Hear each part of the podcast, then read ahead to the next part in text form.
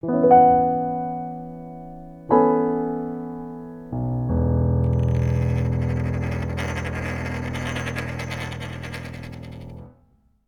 hallo zur 58. Episode von Defi.jetzt. Heute haben wir den Christian Lenk eingeladen von der Profit Wallet. Hallo Christian. Grüß euch, Servus, hallo. Und der Ralf. Ja, hallo Christian, herzlich willkommen. Ich bin auch dabei. Genau.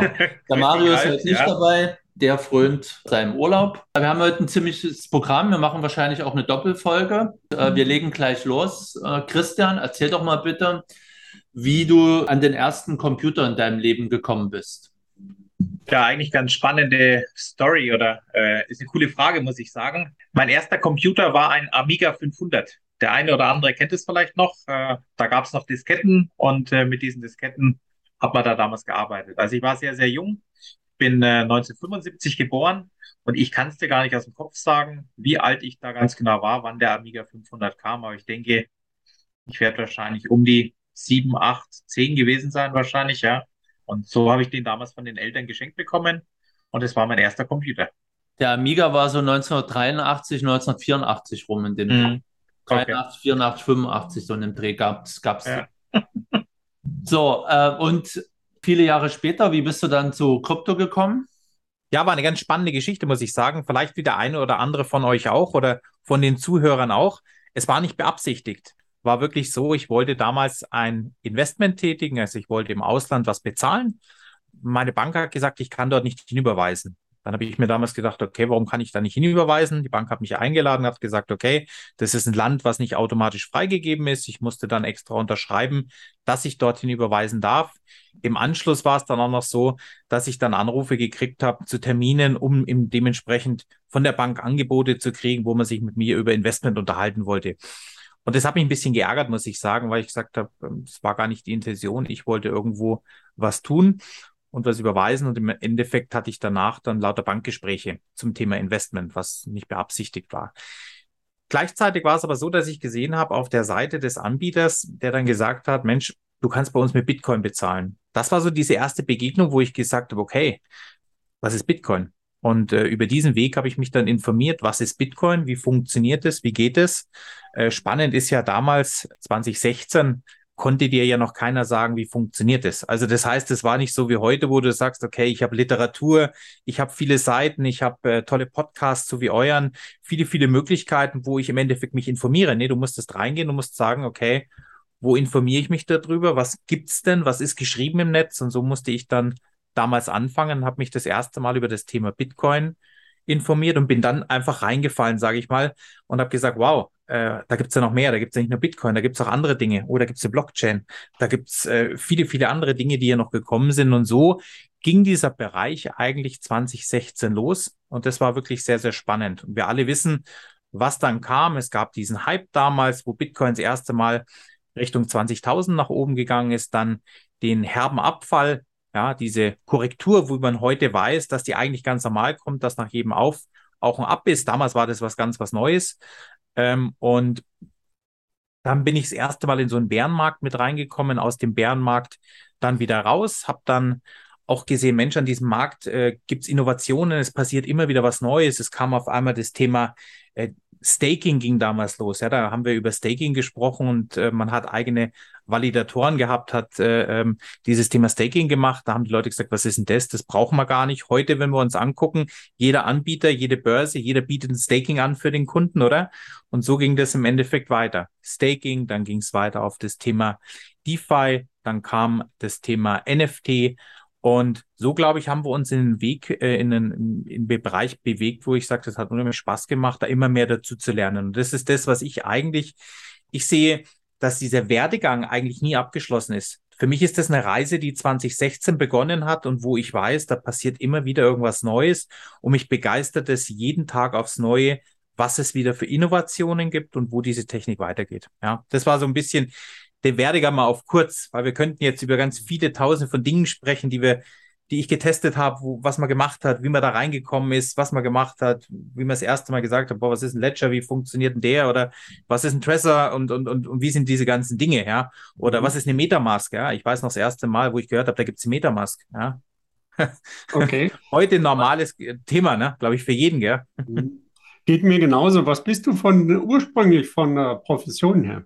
Ja, beruflich. Ich glaube, sehr vielschichtig, was aber auch, glaube ich, interessant ist und was uns heute zugutekommt und mir heute zugutekommt äh, in der Company. Ich habe vor 25 Jahren die Selbstständigkeit gestartet, bin äh, im Bereich der Personaldienstleistung groß geworden, habe äh, heute noch 110 Mitarbeiter, die wir beschäftigen im Bereich der Personaldienstleistung. Parallel habe ich vor 16 Jahren in der Finanzdienstleistung begonnen. Ja, habe äh, auch dort sämtliche Scheine, die man in Deutschland haben muss. Das heißt, ich habe irgendwann mal gesagt, okay, ich möchte mit dem Bereich Versicherungen zu tun haben, habe mich in dem Bereich weitergebildet, habe dann irgendwann, als die Regulierungen kamen, natürlich immer weitergemacht in dem Bereich. Irgendwann kam der Gesetzgeber, der gesagt, okay, wenn du Versicherungen berätst, musst du eine bestimmte Ausbildung haben. Wenn du Investment berätst, musst du eine bestimmte Ausbildung haben. Man sprach damals von 34 äh, C, D, F, I, also alles in diesem Bereich. Also das heißt das Thema Immobiliarkredite. Das heißt, wenn du heute ähm, jemanden einen Kredit vermittelst, musst du dann eine Ausbildung haben und all diese Dinge habe ich mitgemacht. Ich habe mich damals sehr stark auf das Thema betriebliche Altersvorsorge auch mit konzentriert, war auch einer meiner Hauptthemen damals, habe also Belegschaftsgeschäft gemacht, Geschäftsführerversorgungen, ähm, sehr interessantes äh, Thema, habe das auch noch mit studiert äh, weil das einfach mir sehr, sehr viel Spaß gemacht hat. Und so bin ich aus diesem ganzen Bereich Personal gleichzeitig die Finanzdienstleistung eigentlich in einen Bereich reingerutscht, der uns heute sehr, sehr viel hilft und der mir heute hilft, äh, weil ich einfach in vielen Bereichen Ahnung hatte und auch leider, muss man sagen, gesehen habe, dass dieser Bereich Versicherungen, Investment in der alten Form, ich sage die alte Welt in dem Fall, sich einfach verändert hat und nicht mehr so attraktiv ist, wie das früher, früher ähm, äh, attraktiver war, wie es heute, ja. Mehr Regulierung, mehr Stornohaftzeiten, viele Dinge, die dir die Arbeit auch erschwert haben und natürlich das unternehmerische Handeln. Und das hat leider nicht mehr so viel Spaß gemacht, muss man sagen. Ja. Und deswegen war ich dann eigentlich sehr froh, andere Optionen kennenzulernen und so 2016 dann eben auch das Thema Krypto, weil ich auch gesehen habe, okay, da geht es in einen Bereich mit rein, der Garantiezins in Deutschland ist immer niedriger geworden, Erträge wurden immer niedriger in dem Geschäft, Kosten haben sich anders verteilt. Und auf der anderen Seite ist eine neue Welt entstanden und das fand ich sehr, sehr attraktiv und sehr, sehr interessant. Und äh, so ist äh, der Werdegang dann wirklich aus diesem Bereich äh, in den Bereich Krypto gegangen und ich bin seit, ja, muss man sagen, seit äh, vier Jahren eigentlich nur noch im Kryptobereich tätig. Habe zwar meine Unternehmungen noch, bin immer noch äh, Gesellschafter, Geschäftsführer, habe aber überall Teams, die hier natürlich dementsprechend die Daily, die Daily Arbeit machen. Und ich konnte mich da sehr positiv in dem Fall mit zurückziehen und kann heute noch beratend tätig sein. Macht unheimlich viel Spaß, muss man sagen. Es sind heute, wie gesagt, insgesamt noch vier Firmen, die ich mitlaufen habe, parallel und macht unheimlich viel Spaß. Aber das Herz äh, schlägt für jede Firma, muss ich sagen. Aber es, trotzdem, die Kryptowelt ist das, was ich eigentlich für die nächsten, nächsten, nächsten Jahre sehe, weil ich einfach glaube, wir können hier was bewegen und das ist als Unternehmer, glaube ich, eine ganz wichtige Situation, wenn du sagst, wow, da kommt eine Chance, da kommt eine Möglichkeit, der Markt verändert sich und du hast die Chance, mitten dort da dabei zu sein, irgendwas zu bewegen und selber mit zu beeinflussen. Und das ist das, was eigentlich am meisten Spaß gemacht hat. Und so war dann auch der berufliche Schwung, sage ich mal, genau in diese Richtung. Äh, und ich glaube, das Richtige. Wie viel, wie viel Euros hast du bezahlt für deine ersten Bitcoins? 511. 511, okay, dann bist du nach ja. mir eingestiegen. okay. Gut, genau. du, du, hast ja jetzt eine, äh, eine, Historie auch, sagen wir mal, wo du dich mit Geld, Geldanlagen, Geldausgaben, weil Versicherung ist ja auch nur eine Absicherung von Geld mit, mehr oder weniger, gut beschäftigt hast. Wie ist denn deine Definition von DeFi, Christian? Für mich ist DeFi grundsätzlich das Thema dezentrale Finanzdienstleistung. Für mich geht es im DeFi-Bereich darum, und das ist meine meine Auffassung von DeFi, ich schalte einen Intermediär aus. Das heißt, eine Zwischenperson schalte ich aus, die bis jetzt immer an mir mit verdient hat, die immer im Endeffekt zwischen dem Endprodukt und mir gestanden ist. Ja, haben wir ja in der Regel, dass du immer irgendwo einen Anbieter hast und jemand, der es äh, gerne hätte und in der Regel hast du irgendeinen Vermittler. Und das finde ich eigentlich sehr, sehr interessant und das sehe ich im Bereich DeFi. Dezentrale, direkte Anbindungen ohne einen Mittelsmann dazwischen. Das ist für mich das Thema DeFi. Und dann natürlich die Ausprägungen im DeFi. Klar, ich kann die Geschäfte machen im DeFi, die ich vorher in anderen Bereichen auch gemacht habe. Also Geld leihen, Geld verleihen, Derivate, ja, Exchange-Geschäfte und das auf einer dezentralen Börse. Und ich kann Dinge tun wie Liquidität zur Verfügung stellen, um Zinsen zu generieren. Solche Dinge, ja. Also finde ich super spannend. Okay. Stell dir vor, du bekommst 1000 Euro von uns. Äh, wie würdest du in welche Krypto-Assets oder was auch immer würdest du sie tauschen? Hm, ganz schwierige Frage. Ich glaube, die Frage ist, äh, ich stelle die Gegenfrage, wann bekomme ich die?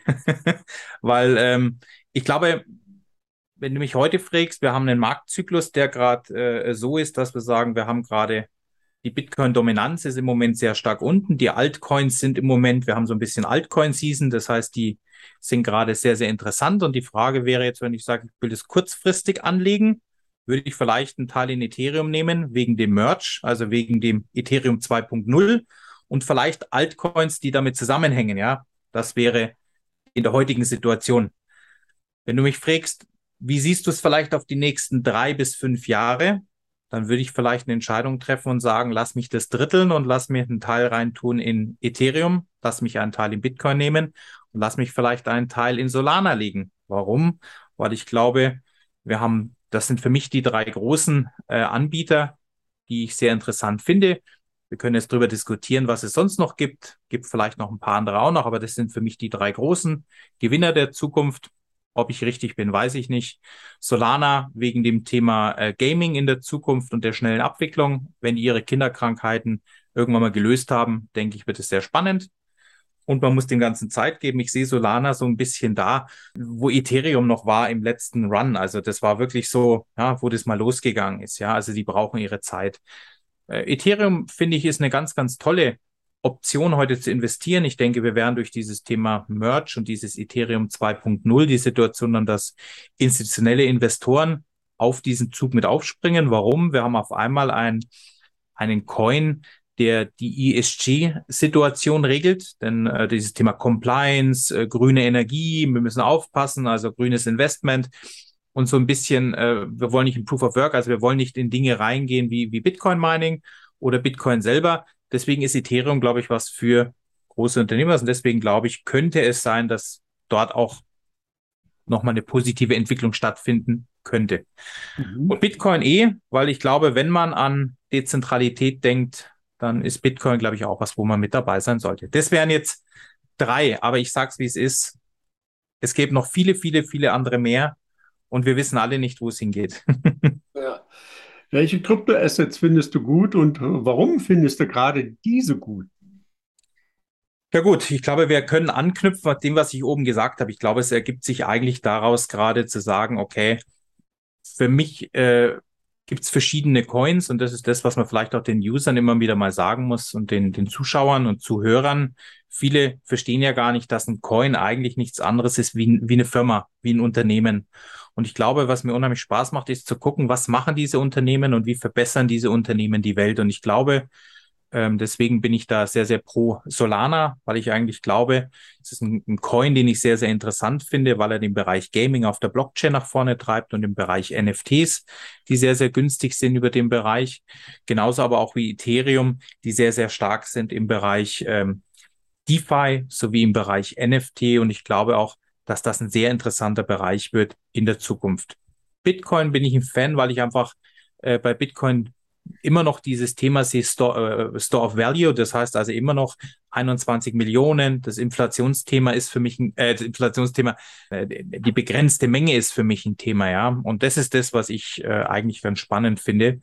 Zusätzlich gibt es viele, viele, viele, viele, viele weitere Tokens, die interessant sind. Es gibt viele NFTs, die auch interessant sind, wo wir sagen, Firmenbeteiligung, Unternehmensbeteiligung über den Bereich NFT. Also ich glaube, wir könnten jetzt eine Stunde darüber sprechen, was es noch Gutes gibt und ja, und warum. Und äh, das ist aber das, in, was mir Spaß macht. Und genau deswegen haben wir eigentlich den Spaß zum Beruf gemacht. Und genau deswegen darf ich zum Glück das tun, was ich täglich jetzt tue mit Profit Wallet, dass mich genau um diese Dinge mitkümmere und sag, wow, was ist gut, warum macht Spaß und das macht also unheimlich viel Laune und ich, ja, ist Arbeit, aber es ist einfach nur toll. Ich denke, da kommen wir noch mal ein bisschen zurück auf die Frage, konkreter, wenn wir dann die einzelnen Bereiche der Profit Wallet abhandeln. Lass uns mal, äh, du hast das Stichwort schon gebracht, Profit Wallet, auf die Profit Wallet selber eingehen. Erzähl uns doch mal bitte, wie es zur Profit Wallet kam. Ja, eigentlich relativ einfach. Ich muss sagen, man muss ja relativ weit zurückgucken, äh, wie das eigentlich losgegangen ist. Und ich glaube, losgegangen ist es damit, dass ich äh, auf einer Veranstaltung eines Kryptoanbieters war vor drei Jahren, vier Jahren und Alexander kennengelernt habe. Also meinen Partner, meinen Co-Founder-Kollegen. Da ging es damals um das Thema Masternodes und dort haben wir uns kennengelernt hatten einen Draht zueinander, waren beide aus der Versicherung, haben uns beide für Krypto investiert. Also irgendwie war das ganz spannend. Es hat irgendwie gefunkt und irgendwo war das für uns cool und wir fanden uns nett. Und ja, so haben wir dann Kontakt aufgebaut, haben miteinander gesprochen, haben uns aber ein halbes Jahr nicht mehr getroffen. Und lustigerweise auf einer anderen Veranstaltung von einem anderen Anbieter waren wir wieder beide abends auf der Abendveranstaltung und auf dem Event und, und das war sehr spannend. Und so haben wir uns wieder getroffen, haben gesagt, wow, du wieder da, du wieder da. Okay, was hast du das letzte halbe Jahr erlebt? Was habe ich erlebt? Und so ging das eigentlich weiter. Und so haben wir eigentlich einen sehr guten Austausch gehabt und haben uns immer wieder getroffen, immer wieder äh, Dinge gemeinsam getan. Und irgendwann kam die Situation, wo ich gesagt habe, Mensch, lass uns doch mal gemeinsam was für uns zwei machen. Und so haben wir gemeinsam für uns beide so ein bisschen diesen DeFi-Markt erstmal kennengelernt, Play to Earn kennengelernt und haben eigentlich so zwei Jahre für uns einfach Spaß gehabt und haben für uns diese Bereiche kennengelernt, ja, ohne jetzt ein Geschäftsinteresse, ohne irgendwas, ohne die Idee, irgendwas für jemanden zu machen. Weil wir das miteinander gemacht haben, kam irgendwann, klar, du hast Freunde, Familie, kam der eine oder andere gesagt, was macht ihr da? Und dann haben wir, ja, das und das machen wir und, und ja, die haben dann auch gesagt, Mensch, das ist ja toll, was ihr da macht, kann man da mitmachen. Dann hast du gesagt, ich mache einen Freundschaftsdienst, okay, ich mache das für dich mit und wir machen es einfach für alle mit. So. Äh, Situation war dann aber eine, wir haben das für uns gemacht, weil wir Spaß hatten. Das haben wir gemacht, weil wir Entscheidungen getroffen haben, weil wir Spaß hatten und weil wir gesagt haben, wir wollen diese Dinge so tun, wie wir sie tun wollen. Wir machen Research, wir schauen, wie das funktioniert. Aber wir wollten nie mit irgendjemandem darüber sprechen und sagen, wann verkaufe ich, wann kaufe ich, wo investieren wir, Wann, wann investieren wir wieder? Also eigentlich wollten wir das nicht, weil wir haben für uns gedacht, wie wollen wir es. Wir wollten kein individuelles Projekt sein, wo, wo ich mit ihm diskutieren muss, ja, äh, ist heute ein guter Tag zu verkaufen. Und wenn heute der Kurs runtergeht, kriege ich einen Anruf, warum haben wir nicht verkauft, obwohl keiner verkaufen wollte. Und so haben wir dann gesagt, nee, das wollen wir alles nicht, haben dann gesagt, okay, wir trennen uns von dieser Thematik, haben gesagt, das wollen wir nicht. Und haben gesagt, die Idee ist aber trotzdem nicht verkehrt, was wir tun, weil uns dieser Bereich Spaß gemacht hat. Und haben gesagt, lass uns doch daraus einfach ein, ein Unternehmen machen wo wir Menschen professionell helfen, aber wo wir die Entscheidung haben und sagen, wir entscheiden, was wir tun, ja, ohne mit jedem darüber zu sprechen. Und das war eigentlich die, die Situation, die wir hatten. Und so ist im Endeffekt Profit Wallet, ich sag mal, entstanden. Ja, also eigentlich aus der Gefälligkeit zum Projekt, muss man sagen. Ja, also einfach aus dieser Situation, wir, wir haben was Gutes gemacht für andere und dann im Endeffekt aus dem, aus dieser Situation heraus. Und so ging das im Endeffekt los. Ja. Und dann haben wir, klar, dann kannte ich jemanden, der hat äh, programmiert. So ist es nun mal. Man kennt den einen oder anderen. Dann sage ich, Mensch, du hast doch da schon ein bisschen Erfahrung und lass mal gucken. Dann haben wir die Köpfe zusammengelegt und haben gesagt, okay, komm, wir treffen hier eine Entscheidung. Ja, und dann haben wir gesagt, wir machen das.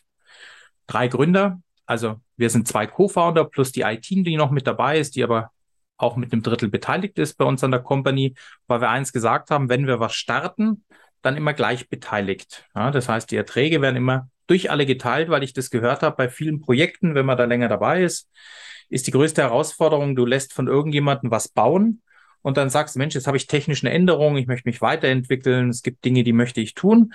Und dann hast du auf einmal mehr von dem IT-Team keinen, der dich mehr supportet. Oder er sagt, du, ich möchte mehr Geld haben, ja, weil ich dich sonst äh, ja nicht mehr supporte. Und das waren alles so Dinge oder du erreichst die gar nicht mehr, ja, oder die sperren dir den Account und du kannst morgen nicht mehr arbeiten. Und das war uns, für uns so ein Risiko, wo wir gesagt haben, nee, die IT kommt von Anfang an mit dazu. Und so ging es dann im Endeffekt los, dass wir gemeinsam die Köpfe zusammengetan haben und gesagt haben, okay, wie könnte es sein? Haben natürlich gesehen, da gab es mal was, was ich ganz gut fand. Es gibt ja den einen oder anderen Bot, den es schon gab auf Telegram. Und ich habe gesagt, Mensch, die Idee fand ich gut, nur die Umsetzung war einfach noch nicht so perfekt, glaube ich, ja. Und das ist ja, äh, manchmal darf man auch Dinge kopieren oder, oder ja, ich finde immer gut, wenn man Dinge sieht und sagt, Mensch, das haben die gut gemacht. Und so ging es im Endeffekt los, das zu sehen, zu verbessern, komplett anders für uns aufzubauen, in einer ganz anderen Variante, in einem anderen Stil. Und ja, so ging das im Endeffekt los. Der Unternehmenssitz selber ist in Malaysia. Also wir sind ganz normal eine Firma, die gebased ist in Malaysia. Ähm, wir haben das damals begonnen mit einem DAO. Ja, das war die Idee, weil damals die Anfangsidee war, das Ganze über Ethereum zu machen, also auf der Ethereum-Basis, um zu sagen, okay, wir machen ein NFT, wir geben ein Ethereum-NFT raus und der User kauft dieses NFT und ist damit ein Teil des DAOs und der DAO entscheidet gemeinsam, was wir tun. Und diese Idee des DAOs haben wir dann gesagt, ist nicht praktikabel, ist nicht umsetzbar, zumindest nicht in der Art, wie wir es wollten. Und daraufhin haben wir dann gesagt, okay, wir machen die Firma in Malaysia und haben dann dementsprechend das umgeswitcht, dass wir das so darstellen können, wie wir es heute haben. Und ich glaube, der Weg und die Entscheidung, das zu tun, war das Beste, was wir machen konnten. Und äh, wie viele Mitarbeiter habt ihr denn derzeit? Aktuell haben wir zehn Mitarbeiter. Search Team, wir haben äh, Community Manager, wir haben äh, die IT, wir haben hinter dem, hinter dem Haupt-ITler noch einen weiteren ITler, der auch noch mit einspringen kann als Haupt-ITler, sollte mal was passieren. Also wir haben immer Backups noch mitgebaut dass das dementsprechend für uns mitpasst. So, und ich hatte mal ein Video gesehen, da war noch irgendein Professor mit dabei.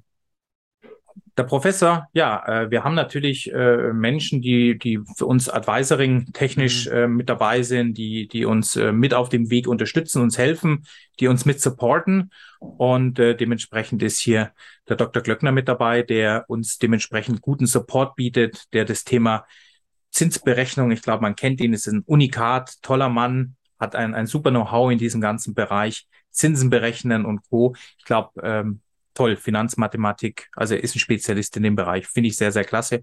Und mit dem haben wir natürlich jemanden gefunden, der uns gut findet, der unser Produkt gut kennt, den man auch selber, hier gibt es auch persönliche Verbindungen äh, und das ist natürlich ganz spannend, ja, genau. Und der ist natürlich hier auch immer mit da und unterstützt uns. Das finden wir ganz toll, dass wir da solche Menschen mit gewinnen konnten, bei uns mhm. dabei zu sein. Noch eine Frage zu den Mitarbeitern. Äh, ihr habt ja verschiedene Bereiche. Die Profit Wallet ist ja im NFT-Bereich, im DeFi-Bereich, im Mining-Bereich, ja. und Earn-Bereich. Sind die Mitarbeiter gleichmäßig auf die Bereiche aufgeteilt oder kann man sagen, dass in bestimmten Bereichen ja. sich die Mitarbeiter häufen? Außer jetzt IT. Gar nicht, mhm. gar nicht, gar nicht, weil wir äh, in der Regel vielleicht kann man sich das gar nicht, oder andersrum, man muss sich es heute so vorstellen, wenn du heute ein Unternehmen in dem Bereich machst, brauchst du nicht mehr wie früher 1000 Mitarbeiter, die alle bestimmte Dinge tun. Wir haben drei Leute im Research, die nichts anderes machen, außer den ganzen Tag unterwegs zu sein und zu gucken, wo gibt es das nächste interessante Projekt, was macht Sinn, was können wir tun. Wir haben Community Manager, die nichts anderes machen, außer sich um die Gamer zu kümmern. Ja, wir haben die IT im Hintergrund, wir haben uns als Entscheidungsträger mit dabei und das ist es dann schon am Ende. Ja. Äh, dann haben wir noch den Support, also das heißt äh, die Mitarbeiter, die Supportarbeit machen, die die Tickets beantworten. Ja, aber das war's. Ja, mehr brauchst du nicht. Also wir sind in dem Fall, wir haben vor vier Monaten gestartet. Ja, vielleicht brauchen wir in zwei Jahren, drei Jahren, ich weiß nicht, wie stark wir wachsen, mehr Mitarbeiter, um bestimmte Dinge noch zu tun. Ich möchte einfach mal das Beispiel bringen. Ich glaube, Grayscale als größter Investmentfonds der Welt für institutionelle Anleger, glaube ich, hat 28 Mitarbeiter gehabt und hat keine Ahnung, wie viel Milliarden an Kundengeldern verwaltet. Also diese, diese Zeiten gibt es nicht mehr, wo du sagst, ich brauche 100 Leute, um zu sagen, 100 Leute, jetzt bist du groß. Ja, also ich glaube, ähm, das ist heute auch, ihr kennt den Bereich DeFi ja auch ein bisschen, es ist heute anders. Was sind denn die Alleinstellungsmerkmale, die Profit Wallet äh, aus deiner Sicht bietet? Na gut, ich glaube, das Alleinstellungsmerkmal am Ende des Tages ist die Einfachheit. Das ist das, das Alleinstellungsmerkmal, was ich habe. Äh, wir machen nichts anderes, was jeder andere auch machen könnte. Alles, was wir tun, kannst du machen, Ralf, kann jeder selber tun. Ja, also jeder kann diese Dinge, die wir tun, könnte machen. Du kannst gucken, kannst hier do your own research. Ja, du kannst gucken, wo gibt's Mining, dann guckst du, wer bietet meine Mining-Dienstleistungen an und dann kannst du die selber kaufen. Ja, also kein Geheimnis heute. Ja, was ich aber glaube, ist, diese verschiedenen Optionen, die wir haben, in ein Produkt zu bringen und dieses Produkt einfach dem User zur Verfügung zu stellen. Und ich glaube, das ist das große Thema, was wir geschafft haben, dass wir eigentlich eine Möglichkeit geschaffen haben, mit sieben Buttons, sage ich immer, eine komplette Steuerung hinzukriegen. Ja, also keinen großen Stress mit, wie melde ich mich an, wie, wie registriere ich mich, jetzt habe ich mein Passwort vergessen, ich brauche wieder ein neues Passwort hier, ich brauche jenes, äh, ich muss, ich muss wieder, ich habe kein Internet und komme wieder irgendwo nicht mit rein. Ich glaube, diese Einfachheit zu sagen, wow, ich habe mein, mein Handy dabei, ja, und, und mit meinem Handy kann ich Dinge tun heute, ja. Ich kann das ja auf dem Handy oder auch auf meinem Computer machen heute in meinem Browser, aber ich finde, diese Einfachheit war, glaube ich, das USP. Mhm. Nun ist ja der Zugang, Profit Wallet, ähm, geht ja über Telegram. Absolut, und, ja. Äh, Wird das der einzigste Toolgang bleiben oder plant ihr da auch äh, noch äh, weitere Zugangs- oder andere Messenger-Dienste eventuell ähnlicher Art zu nutzen? Also grundsätzlich äh, ist es so, jeder Messenger-Dienst braucht ja im Hintergrund Software und hat ja andere Programmierungen. Es ist ja leider nicht so möglich, dass ich sage, äh, jetzt habe ich Telegram und ich kann einfach Copy-Paste machen und sage, jetzt ist es auf äh, WhatsApp oder auf irgendeinem anderen Messenger. Also so leicht funktioniert es leider nicht. Grundsätzlich gehen wir davon aus, dass Telegram, deswegen haben wir uns für Telegram entschieden. Telegram ist ein Open Source Produkt. Telegram ist weltweit äh, verfügbar. Ich sehe die Einschränkungen bei Telegram aktuell nicht. Es ist ein, ein offenes Produkt und dementsprechend sind wir sehr positiv, was Telegram hier macht. Und wir sehen ja, wer das auch immer bei Telegram verfolgt, was die immer für News haben, wie die sich weiterentwickeln, was die da immer mit reinpacken, was es also an Innovationen gibt. Also ich sehe eigentlich Telegram nicht als, äh, ja, als ein Projekt, das irgendwann aufhört. Nichtsdestotrotz haben wir im Hintergrund natürlich uns die Gedanken gemacht und gesagt, okay, was wäre denn, wenn ja, Telegram heute nicht da ist? Ja? Welche Optionen hast du? Ja, wir können natürlich dann sagen, okay, wir können das umbauen, dass wir auf eine HTML im Endeffekt Seite gehen und sagen, okay, wir können das darstellen auf HTML. Das geht ganz normal, also dass du dich über einen Browser einloggst, ja. Dazu arbeitet die IT gerade im Hintergrund an verschiedenen Sicherheitseinstellungen und Merkmalen, um das dem User zu gestalten in der Zukunft. Sollte sowas mal vorkommen. Parallel ist aber so, dadurch, dass Telegram ja auch ein Open Source ist, gibt es die Idee und die Möglichkeiten, vielleicht in der Zukunft zu sagen, man baut sich seinen eigenen Messenger um unabhängig zu sein von Telegram. Ja, mhm. das ist natürlich eine spannende Geschichte, ist aber was, wo wir uns gerade angucken und viele Ideen haben und sagen, macht sowas Sinn, könnte sowas äh, in die Richtung gehen. Wie gesagt, wir sind aktuell, glaube ich, nicht der Meinung, dass Telegram hier eine Einschränkung hat, vor allem wenn wir sehen, in jedem Land wird Telegram anders genutzt. Ich war letztens auf einer Kryptomesse und zwar eigentlich sehr interessant, weil eigentlich jeder nur noch gesagt hat, können wir Kontaktdaten austauschen. Das hat nur noch über Telegram funktioniert. Also da war keiner mehr da, der gesagt hat, hey, äh, können wir WhatsApp ausfüllen. Also es gibt keinen mehr. Das ist so, und ich sehe das so ein bisschen wie früher. Früher haben wir noch SMS geschrieben. Und irgendwann haben wir angefangen, haben gesagt, nee, wir schreiben keine SMS mehr, wir machen jetzt WhatsApp. Irgendwann ging das einfach weiter und dann kam die WhatsApp, ging weiter zu Telegram. Und ich weiß nicht, was nach Telegram kommt, aber ich denke, das ist einfach die Innovation, die einfach immer weitergeht. Und ich glaube, dass Telegram für die nächsten Jahre ganz interessant ist. Mhm. Vielleicht, Nichtsdestotrotz äh, machen wir uns Gedanken auf deine Frage hin äh, und gucken ja. natürlich immer, was gibt's für Optionen, Möglichkeiten, weil wir wollen auch nicht stehen bleiben und sagen, wie wollen wir es machen. Aber wichtig am Ende des Tages ist, wir wollen jetzt eine Einfachheit behalten, weil das ist mhm. das, wie du es gerade auch schon in der Frage davor hattest, eigentlich das USP. Also ich muss ja auch sagen, das ist das Schöne gerade, was wir haben, dass wir wirklich viel aus der Community an Infos kriegen, wo, wo Ideen kommen. Und ich glaube, nur dadurch wird man insgesamt auch als, als Projekt besser. Also du darfst dich heute nicht versperren und sagen, nee, ich habe die Scheuklappen auf und es gibt nur diesen einen Weg, sondern ich glaube, du musst auch einfach mal gucken, rechts und links und sagen, Mensch, du hast eine gute Idee, können wir das mit umsetzen, wenn es dann Sinn macht für fürs Unternehmen, ja. Manchmal gibt es ja viele Ideen, wo du sagst, ja, ist nett für den User, aber passt leider nicht für alle. Ja. Aber da wir jetzt eh gerade bei Telegram waren, passt ja die nächste Frage ja. auch ganz gut rein. Was passiert denn eigentlich bei Stromausfall, wenn ich mein Handy verliere und so weiter? Was mache ich denn da oder was kann ich da machen? Ja, gut. Die Frage, die, die Standardfrage, die wir immer haben. Stromausfall, haben wir den globalen Stromausfall? Ist das ganze Netz weg? Was ist weg? Ähm, weißt du, wie ich meine? Also ja, ja. habe ich heute mein Handy, was nicht mehr geht, dann muss ich es wieder aufladen. Ne? Dann habe ich wieder Strom. Äh, das ist das eine. Oder ich habe noch einen Laptop, wo ich Telegram auf meinen Browser gespielt habe. Dann kann ich ja über den Browser ganz normal in Telegram gehen, so wie das ja auch bei WhatsApp geht, dieses WhatsApp Web oder Telegram eben in der Webversion. Und dann bin ich dort in dem Zugang. Also ich sehe diese Thematik nicht, dass ich da eine Einschränkung habe, weil du diese mhm. Verknüpfung mhm. ja hast. Wenn du dein Telefon verlierst, kaufst du ein neues Telefon, schreibst an den Support und dann wird dir geholfen. Das heißt, es muss das alte Telefon muss gesperrt werden äh, und dann musst du dich dementsprechend authentifizieren über bestimmte Dinge und dann kannst du ein neues Telefon einrichten.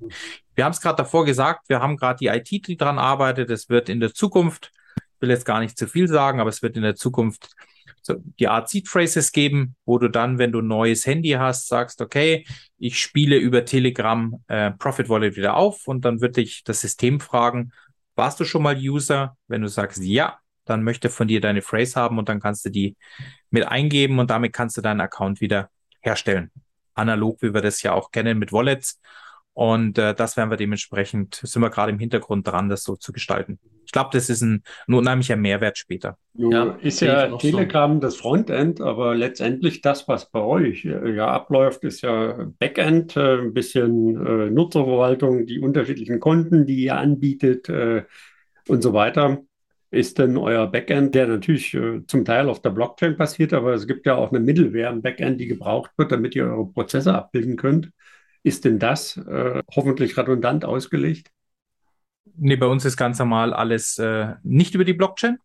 Also mhm. es ist nicht über die Blockchain. Wir haben das wirklich komplett auf externe Servern, die wir dementsprechend laufen lassen. Wir haben keine Anbindung über die Blockchain. Das Einzige, was wir über die Blockchain wirklich machen, ist das Thema der Payment-Situation, die dementsprechend mit eingespielt ist, die automatisiert über die Systeme läuft. Also das heißt, diese Anbindung in der Blockchain ja, aber alles, was das Programm ausrechnet, was passiert, welche Zuordnung gibt's, ob das jetzt von den Usern, ob das ist von den Ergebnissen, muss man sich ja vorstellen, dass die Ergebnisse komplett automatisiert durchgerechnet werden und das ist ganz spannend. Also das läuft alles äh, wirklich zentralisiert, so muss man das dann sagen, ja.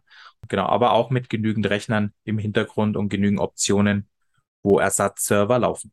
Also es gibt immer den Plan B im Hintergrund, was einfach ganz wichtig ist, ja. Wir hatten es, glaube ich, auch die, in der vorletzten Woche hatten wir es, wir, wir, kriegen natürlich mehr User und äh, wenn du mehr User hast, dauern natürlich die Berechnungen auch immer länger, weil immer mehr Menschen, immer mehr ja, Einzelabrechnungen, immer mehr Transaktionen. Jede Anfrage ist eine Transaktion, die verarbeitet werden muss. Und somit äh, ist es natürlich auch so, dass wir hier immer permanent aufrüsten. Das heißt, wir haben es jetzt gesehen, wir hatten aus der Community eben die Info, mh, hm, pass auf, ein bisschen unglücklich, dauert zurzeit vier, fünf Stunden, bis am Ende alles äh, durchgerechnet ist. Und der eine hat um 19 Uhr schon gewusst, wie das Ergebnis war, der andere erst um 23 Uhr. Und somit haben wir dann gesagt, okay, ähm, da muss man das dementsprechend weiter erweitern. Und ich glaube, jetzt dauert es 15 Minuten aktuell. Ja. Mhm. Also von dem her. Was? Und da sind wir natürlich immer dran. Was habt ihr euch als Profit Wallet denn eigentlich als Mission gesetzt? Wo wollt ihr für den Nutzer oder mit den Nutzern zusammen hinkommen?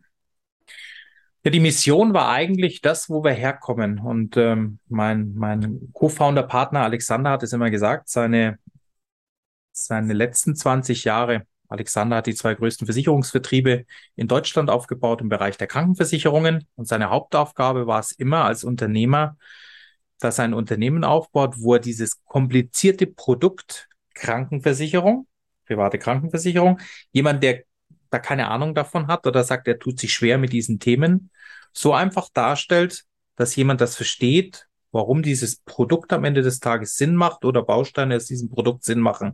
Und das war immer seine Aufgabe, dem Vermittler was an die Hand zu geben, wie der Endkunde am Ende des Tages eine Einfachheit hat im Produkt. Ja, und das ist eigentlich auch das Ziel, was wir mit Profit Wallet hatten. Zu sagen, pass auf, wir haben einen extrem komplizierten Markt. Ja, denn ähm, die, die länger dabei sind, die verstehen das, die wissen das. Wenn ich sage, du pass auf, äh, schieb dir was aufs Ledger und vom Ledger schiebst du mal rüber und schickst mal auf Metamask und dann tauscht mal schnell. Du nebenbei äh, äh, brauchst noch eine Bridge und dann machst du dies und jenes und, und wenn, wenn dir heute jemand das erklärst, dann steigt er aus und sagt, nee, äh, das hört sich nett an, aber ist für mich kein Thema. Ja. Und ich glaube, die Einfachheit für uns war zu sagen, okay, wir bieten jemandem eine Möglichkeit, mit einfachen Mitteln etwas zu nutzen und im Hintergrund machen Menschen diese ganzen komplizierten Vorgänge für das Bridgen, für das Wechseln zwischen den Coins, für das Investieren in verschiedene Projekte wie NFT, DeFi und Co. Und diese tägliche Abwicklung, glaube ich, das ist eigentlich das, um was es uns gegangen ist. Also die Vereinfachung von einem eigentlich extrem schwierigen Thema, weil wir einfach in einem jungen Markt sind und die Produkte und alles, was da entsteht, ist einfach so jung, dass, glaube ich, einfach das noch nicht angekommen ist. Es ist noch nicht so leicht wie, okay, ich gehe auf mein Girokonto, drücke auf den Knopf und mache eine Überweisung von A nach B. Ja, auch das mussten Menschen mal lernen, als Online-Banking gekommen ist, ja. Und so, glaube ich, bewegen wir uns gerade auch einfach. Wir müssen lernen, Dinge zu tun. Und ich glaube, bis jeder mal äh, geschult ist, educated ist, also weiß, wie die Dinge funktionieren, glaube ich, ist es sehr sinnvoll, Produkte zu bieten, die sagen, pass auf, ich kann dir einfach, du kannst einfach partizipieren aus bestimmten Bereichen, ohne jetzt wirklich Experte sein zu müssen. Weil ich glaube, das ist so das Thema, ja. Ich möchte auch ein schönes Auto fahren, möchte aber vielleicht nicht wissen, wie das mit dem Motor funktioniert, ja. Erzähl mal, wann die Profit Wallet startete und wie viele Nutzer ihr aktuell ungefähr habt. Ja, am 1.4. haben wir losgelegt als April-Scherz, oder? Ja, also war ganz spannend. Wir haben gesagt, wir machen den 1.4. Und das Lustige war, wir haben uns gar keine Gedanken gemacht. Ja, wir haben halt einfach gesagt, okay, wir haben angefangen, wir haben mit dem Programmierer zusammengesessen und haben gesagt, okay, wann fangen wir an? Und dann haben wir gesagt, 1.4. Userzahlen, ja, sind immer interessant, können wir aber leider nicht veröffentlichen, werden wir auch nicht. es gibt so Kleinigkeiten, die würden wir gerne für uns behalten und ich glaube, das ist okay. Ja. Dann, dann erzähl mal, wie bei euch eine Arbeitswoche so ungefähr aussieht. Du hast ja vorhin ein paar Sachen schon angesprochen gehabt oder einen Arbeitstag. Ja, also ist bei uns, äh, bei uns ist relativ einfach von der Woche her selber. Also ähm, wir haben montags, wenn das losgeht bei uns, haben wir um neun Uhr einen Call, der dauert eine Stunde. Und diese, in dieser Stunde sind wir in der Regel mit der IT. Das heißt, wir besprechen, was waren Projekte aus der Vorwoche. Also ihr müsst euch vorstellen, wir haben auch eine Roadmap natürlich intern, wo wir sagen, was ist geplant. Ja, warum? Weil wir einfach Ideen haben, weil wir sagen, da müssen Dinge entstehen oder wir haben äh, Infos aus der Community gekriegt, die sagen, Mensch, wir hätten gern dieses oder jenes oder wir haben wieder Ideen gehabt, wo wir sagen, okay, äh, das sollten wir so und so machen. Es ist halt so im laufenden Prozess, ja, wenn du ein Projekt hast, kommen einfach neue Fragestellungen auf, wo du sagst, okay, müssen wir jetzt so oder so machen. Ja. So haben wir hier eine Roadmap, die wir verfolgen und montags haben wir die erste Stunde immer neun bis zehn Uhr, beziehungsweise äh, Alexander und ich gehen in der Früh immer joggen. Das muss man vielleicht auch sagen. Also Sport, Fitness, Gesundheit ist ein ganz wichtiges Thema für uns in dem Fall einfach, weil wir sagen, wow, wir müssen leistungsfähig sein. Äh, die Krypto-Community, für alle, die, die auch unterwegs sind, mal auf Messen und Co., die Menschen sind gut, fühlen sich wohl, sind also wirklich anders als, als äh, in anderen Bereichen. Und es macht echt Spaß. Und so gehen wir eigentlich in der Früh eigentlich auch zum Sport. Das ist ein ganz wichtiges Thema. Ich bin dreimal die Woche, Montag, Mittwoch, Freitag, äh, 6.30 bis 37 beim Sport. Alexander äh, geht auch zum Joggen immer ähm, sieben Tage die Woche. Und äh, ja, bei mir auch. Und das ist eben das Spannende. So geht's los. So, dann sind wir fertig und um neun, äh, also man gibt sich dann auch die Ergebnisse, sagt, hey, cool, das haben wir schon geschafft, mega, da startest du schon mal gut in den Tag. Dann geht's eigentlich los, neun Uhr, Call mit der IT. Dann die Stunde IT. Nach der IT geht's weiter mit dem Thema Research. Das heißt, wir haben eine Stunde mit unserem Research-Team Gespräche. Es ist so, jeder Researcher hat die Woche über Zeit, Projekte zu filtern und am Montag stellt er uns drei Projekte vor. Ja, die haben keinen Druck, keinen Stress. Wir haben eine komplett freie Arbeitseinteilung.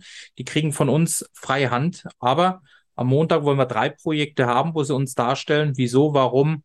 Ja, in der Kurzvorstellung macht das Sinn.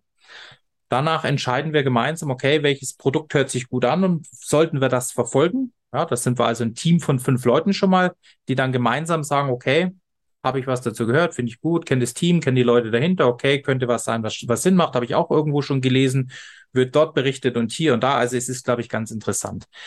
Ähm, und so gehen wir dann in diesem Bereich weiter. Dann gehen wir in den Bereich Community mit rein. Das heißt, ich habe den Call mit unserer Community Managerin. Wir haben ja äh, Gamer in Brasilien, wir haben Gamer in äh, Philippinen, teilweise in Afrika und sonst noch äh, in verschiedenen Ländern der Welt. Wir bauen gerade eine Jogginggruppe auf in Serbien. Auch ganz interessant. Da habe ich dann mit den, äh, mit dem Oberkoordinatoren, in dem Fall sind da ein Mädel, mit der habe ich dann den Call. Dann sprechen wir, wie geht's der Community, wie geht's den Leuten, was passiert gerade in den Philippinen, wie geht's den Leuten dort vor Ort, wie kommen die mit den Situationen klar, müssen wir irgendwas tun, machen wir wieder eine Veranstaltung dort unten, wie müssen wir unterstützen. Also das sind alles Themen, die dann dort laufen. Und dann geht's eigentlich in die Calls. Ja, das heißt, du hast dann äh, entweder die Investments, die du dann gemacht hast. Ja, das heißt, wir haben davor die Entscheidung getroffen, wo gehen wir mit rein. Das heißt, Alexander und ich äh, treffen dann die Entscheidung, welche Projekte, wo wollen wir reingehen. Also was wird die Woche nach investiert. Äh, dann wird es umgesetzt am Montag. In der Regel. Außer wir sagen, okay, es gibt jetzt als, als Beispiel, wenn wir über NFTs sprechen, so dass Alexander und ich uns natürlich auch abstimmen nach diesem Call, nach dem Community Call mit, mit unseren äh, mit, mit den Philippinen, dass wir dann nochmal abstimmen und sagen, okay, was steht die Woche für uns an? Das müssen die anderen nicht wissen, weil für die ist es jetzt nicht interessant, ob jetzt am Mittwoch irgendein Drop ist oder am Donnerstag wir irgendwas minden können im NFT-Bereich, weil wir dort ja bestimmtes NFT haben und da durch dieses NFT die Option besteht, wieder was Neues zu machen. Also das sind so Dinge, die dann noch äh, separat laufen. Genau. Also habe ich das jetzt richtig verstanden? Das heißt, äh, letztendlich kriegt ihr über eure Researcher äh, Empfehlungen, wo ihr reingeht, was ihr vielleicht noch an Projekten umsetzt, wo ihr auch äh, investiert. äh, um dann die Nutzergelder möglichst äh, gewinnbringend dorthin zu bringen, äh, damit viel Ertrag ist. Ist das, und das Im, entscheidet ihr beiden letztendlich, ist das? Ja, im Play, ja, im, im Play-to-Earn-Bereich, also Play and Earn, Play-to-Earn, da haben wir die, die Researcher für den Bereich. Für den mhm. Bereich NFT bin ich selber äh, mit drinnen, bin auch selber in einem Coaching mit dabei, in einer großen Gruppe bei einem sehr erfolgreichen Coach in dem Bereich, der sich nur auf das Thema NFT konzentriert hat. Und ich glaube, das ist ganz spannend, ja. Und sonst treffen Alexander und ich dann die Entscheidung, was tun wir. Und es ist wirklich so, dass wir sagen, okay, wir hören uns viel vorher an, aber nur wir zwei treffen am Ende des Tages die Entscheidung. Und die Entscheidung, irgendwas zu tun oder nicht zu tun, findet immer nur statt, wenn wir einen Konsensus haben. Also mhm. wenn er und ich sagen, wir machen das so, dann wird's gemacht. Wenn ich sage, ich habe ein schlechtes Gefühl oder ich glaube nicht oder ich will nicht und dann wird's nicht gemacht. Und genauso, wenn er sein Veto einlegt und sagt, hm, glaube ich jetzt auch nicht egal.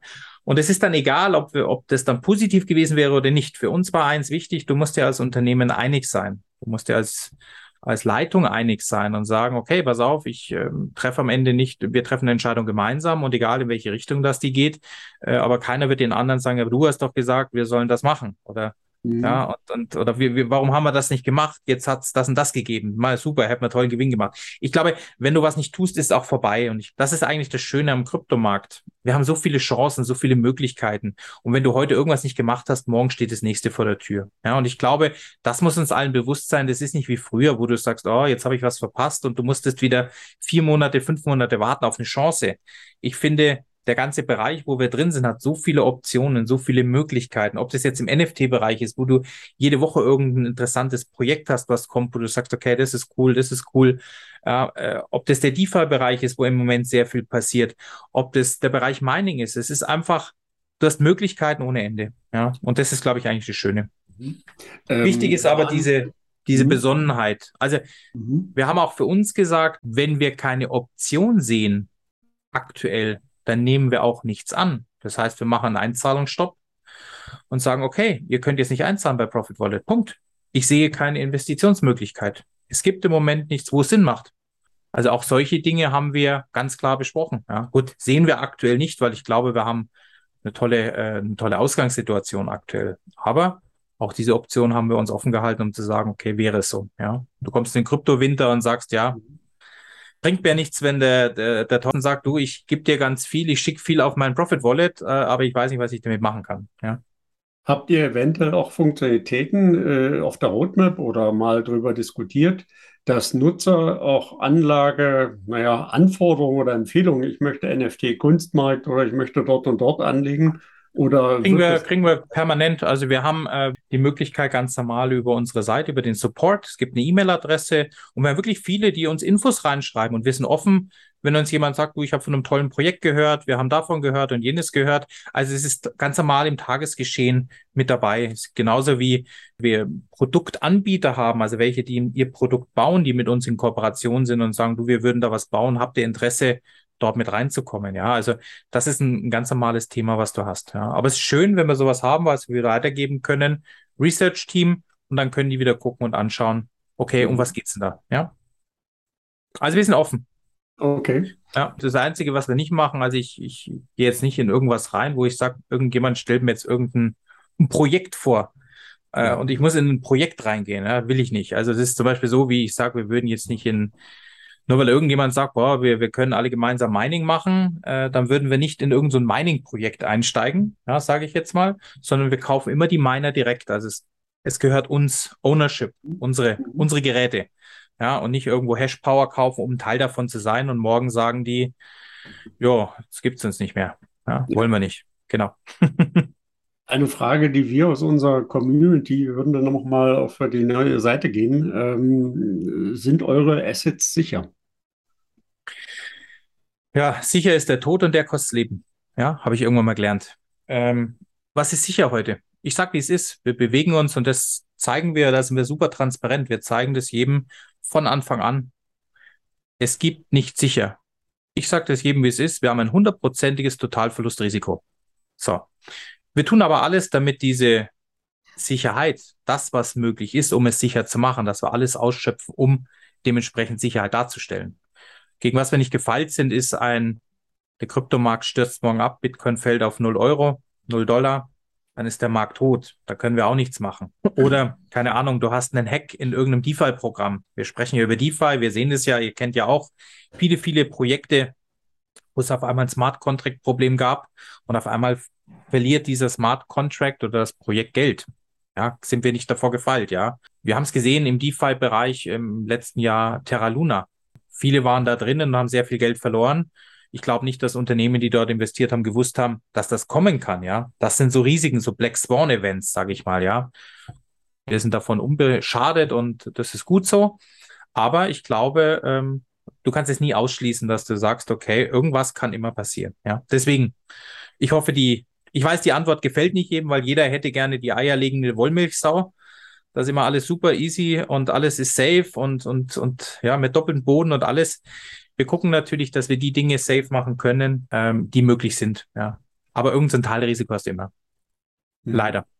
Auch das wird besser. Entschuldige, ich wollte noch sagen, mittlerweile kommen ja immer mehr Produktanbieter und Projektanbieter, wo du sagen kannst, ich kann DeFi zum Beispiel mittlerweile absichern. Das heißt, wenn du bestimmte Paare hast, kannst du sagen, ich sichere sowas ab, bestimmte Voluminas. Also das geht ja heute. Oder dass du mit Anbietern arbeitest im Payment-Bereich äh, für die Abwicklungen, dass du dort abgesichert bist. Also das sind jetzt zum Beispiel Dinge, die, glaube ich, ganz wichtig sind. Ja.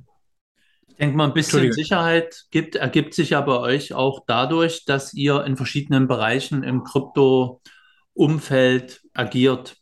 Vielleicht kannst Absolut. du mal ein bisschen erklären, in welchen Bereichen ihr Erträge erwirtschaftet. Ich glaube, das ist ja so ein Thema, was für uns ganz wichtig war, dass wir gesagt haben, wir gehen nicht nur auf einen Bereich. Weil wenn du nur in einem Bereich drin bist, hast du einfach ja äh, doch ein bisschen mehr Risiko. Und wir haben gesagt, okay, lass uns einfach dieses Risiko aufteilen. Das heißt, wir haben eine Allocation, wo wir eben ganz bewusst in verschiedene Bereiche gegangen sind, weil wir eigentlich sagen, nicht jeder Bereich wird hoffentlich ja gleich immer laufen. Ja, wäre natürlich schön, wenn alle immer nur positiv gehen, aber für uns einfach diese Streuung ganz wichtig. Und wir sind drin im Bereich äh, DeFi, ja, was sehr interessant ist, im Bereich NFT, also NFT wirklich NFTs kaufen, die nichts mit dem Gaming zu tun haben, sondern Kunst kaufen, Projekte kaufen, die hier dementsprechend langfristig gehalten werden. Dann haben wir den Bereich Gaming, wo wir in NFTs investieren und vielleicht kann man sich das ein bisschen vorstellen. In diesem Gaming-Bereich ist es so, ich, mir gehört ein Teil des Spiels oder eine Spielfigur, mit der ich Erträge generieren kann, die ich aber auch wieder verkaufen kann. Das heißt, ich bin ein Teil des Spiels, kann dieses aber auch wieder veräußern, was manchmal sehr viel Sinn macht. Dann aber den Bereich Mining mit drinnen, den wir auch sehr, sehr spannend finden und wo wir auch sagen, okay, der gehört einfach mit dazu, wenn du mit dem Thema Krypto unterwegs bist. Und wir halten 25 Prozent aktuell in Liquidität. Wir hatten mal 20. Aktuell in der Marktsituation, die wir haben, haben wir uns entschieden, mehr Liquidität zu halten einfach um einerseits die Möglichkeiten am Markt auszunutzen, wenn der Markt mal fallen würde und wir sagen, Mensch, wir haben eine gute Option dort gefunden, äh, gleichzeitig aber natürlich auch um jederzeit dem User das große Versprechen, was wir ja drin haben, eine Auszahlung möglich machen. Ja, deswegen Liquidität, die dort dementsprechend zur Verfügung steht. Wenn ein Nutzer bei euch investiert äh, oder einzahlt, äh, hat, gibt es da bestimmte Haltefristen? Nein, das ist, glaube ich, das, äh, was wir aktuell haben, was, äh, glaube ich, auch ganz interessant ist. Es ist dein Wallet, du bezahlst ein auf dein Wallet und wenn du morgen sagst, du möchtest es wieder haben, dann holst du es wieder runter. Ja, mhm. also die, die Frage ist immer die Sinnhaftigkeit, ja. Also du hast natürlich eine Gebühr, die wir nehmen für die Einzahlung, für die Auszahlung, also diesen Wechsel, weil wir ja die, mhm. die Assets im Hintergrund anlegen. Ja, das muss man sich ja auch vorstellen. Also nicht so, du legst es hin und da bleibst liegen, sondern in dem Moment, wo du es draufgelegt hast, gehen wir ja dann auch in verschiedene Bereiche rein und mhm. verteilen mhm. die Allocation. Das heißt natürlich, wenn jemand heute wieder rausgeht, müssen wir entweder auf die Liquidität zurückgreifen oder dementsprechend natürlich Assets verkaufen. Ja, das ist aber das Schöne gerade in dem Bereich, finde ich, denn, und ich denke, es ist ja auch ein Thema, was ihr immer wieder habt, das ist ein Schöne am DeFi. DeFi ist einfach zu liquidieren. Ja, du kannst sehr schnell dort liquide Mittel zusätzlich freimachen. Genauso wie im Bereich Gaming-NFTs ist das natürlich auch möglich und natürlich auch im NFT-Bereich, weil ich den jederzeit, egal wo, 24-7 handeln kann. Und das finde ich eigentlich schon interessant äh, zu sagen, Mensch, ich kann jederzeit, wenn ich möchte, handeln. Klar weiß ich, ich hätte ein Verlustrisiko, wenn ich jetzt handle und ich günstiger verkaufen müsste, als wie ich es eingekauft habe, ja, aber das ist äh, die Situation. Das ist, glaube ich, wie überall, oder? Bezüglich der Verwendung und der Übertragung der Assets. Also ich zahle ja meine Bitcoin ein und dann mhm. tauscht er die in was ich, USDT oder USDC und kauft davon Mining-Geräte, macht Play and Earn oder macht NFT oder was auch immer. Mhm. Und die, die Prozesse dahinter macht er ja manuell. Ja. Nicht voll automatisiert, weil er ja sagt, okay, heute tun wir dahin investieren, morgen dahin, nächste Woche dorthin. So, und du hattest vorhin schon angesprochen, äh, die Frage bei uns war eigentlich, nutzt ihr dort das Sechs-Augen-Prinzip? Und so wie ich dich verstanden habe, äh, verwendet ihr ein Vier-Augen-Prinzip und ja. volle Übereinstimmung auch aller vier Augen. Genau, also eigentlich haben wir ein Zehn-Augen-Prinzip vorher, weil wir ja mhm. vorher mehr sind, die sich bestimmte Dinge gemeinsam angucken, was glaube ich schon mal ganz gut ist, so eine Vorstufe. Und am Ende final sind es ein Vier-Augen-Prinzip, in dem Fall, die nochmal eine Entscheidung treffen. Genau. Und bis jetzt muss ich sagen, sind wir von dem, wie wir es entscheiden und was wir entscheiden, ja, recht positiv. Und äh, vor allem, ich glaube, das, das macht es aber aus, wo wir herkommen, dass wir schon früher aus der Beratung immer diesen Ansatz hatten, eine ordentliche Auswahl zu treffen ja, und das, glaube ich, war einfach ein Thema, was uns heute jetzt mit begleitet, wo wir sagen, okay, wir sprechen drüber und, und, und gucken uns zweimal oder dreimal an, machen wir das. Ja, also wir haben auch keine Hast. Also das auch nicht falsch verstehen. Wir, wir müssen nicht und wir machen nicht diese, wir gehen nicht in die Situation zu sagen, oh, ich muss jetzt heute unbedingt noch was loswerden. Nein, sondern wir gucken uns ganz genau an und sagen, okay, wo steht der Markt? Macht es jetzt Sinn zu tun? Wir führen ein Gespräch, führen auch noch ein zweites Gespräch, vielleicht noch mal ein drittes. Ja, überlegen uns nochmal, ist jetzt die richtige Zeit? Es ist einfach, ich glaube, du musst dir auch Zeit lassen, weil es bringt nichts, denn im Einkauf steckt der Gewinn. Bringt nichts zu sagen, ich kaufe jetzt irgendwas, weil ich gehört habe, das muss ich jetzt tun. Und ich mhm. glaube, das ist ganz wichtig am Ende des Tages. So, bei der, bei der Profit Wallet ist es ja so, dass ich da jeden Tag, du hattest ja erzählt, so ab 19 Uhr Erträge mhm. ausgeschüttet bekomme. Korrekt. Kann, Kannst du ein bisschen zur Höhe der täglichen und der monatlichen Erträge was sagen? Und auch, wie sie sich vielleicht weiterentwickeln? Na gut, äh, grundsätzlich ist es so, wir, wir wissen nicht, wie sie sich weiterentwickeln. Wir arbeiten dran natürlich, dass wir dort äh, bestmöglichste Optionen erwirtschaften. Im Moment sehen wir, dass wir in dem Bärenmarkt sind der die Optionen minimiert hat, sage ich jetzt einfach mal, ja, weil jeder ist vorsichtig.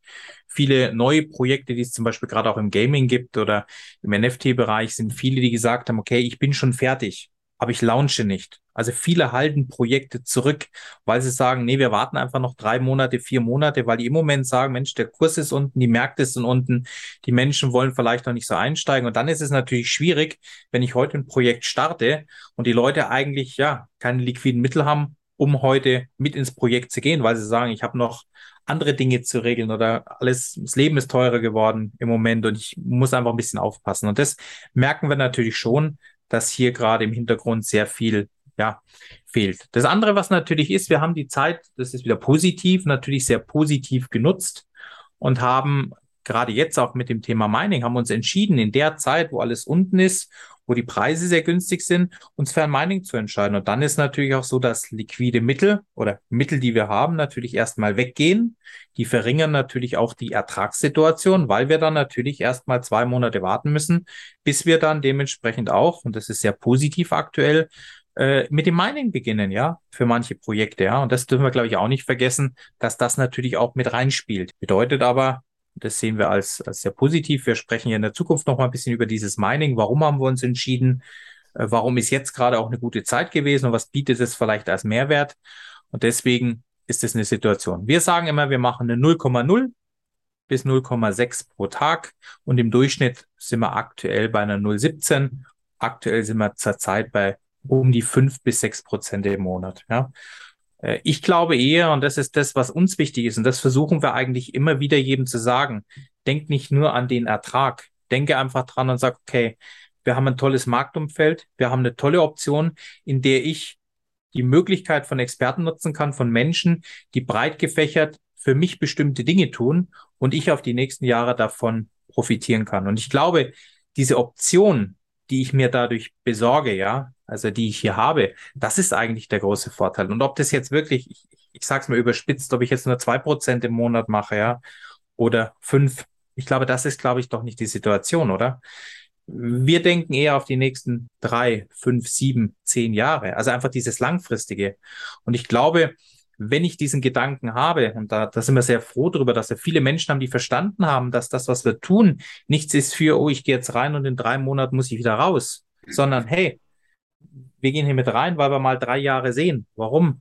Weil wir allein das Mining drei Jahre laufen haben. Ja, drei bis fünf Jahre läuft ein Mining.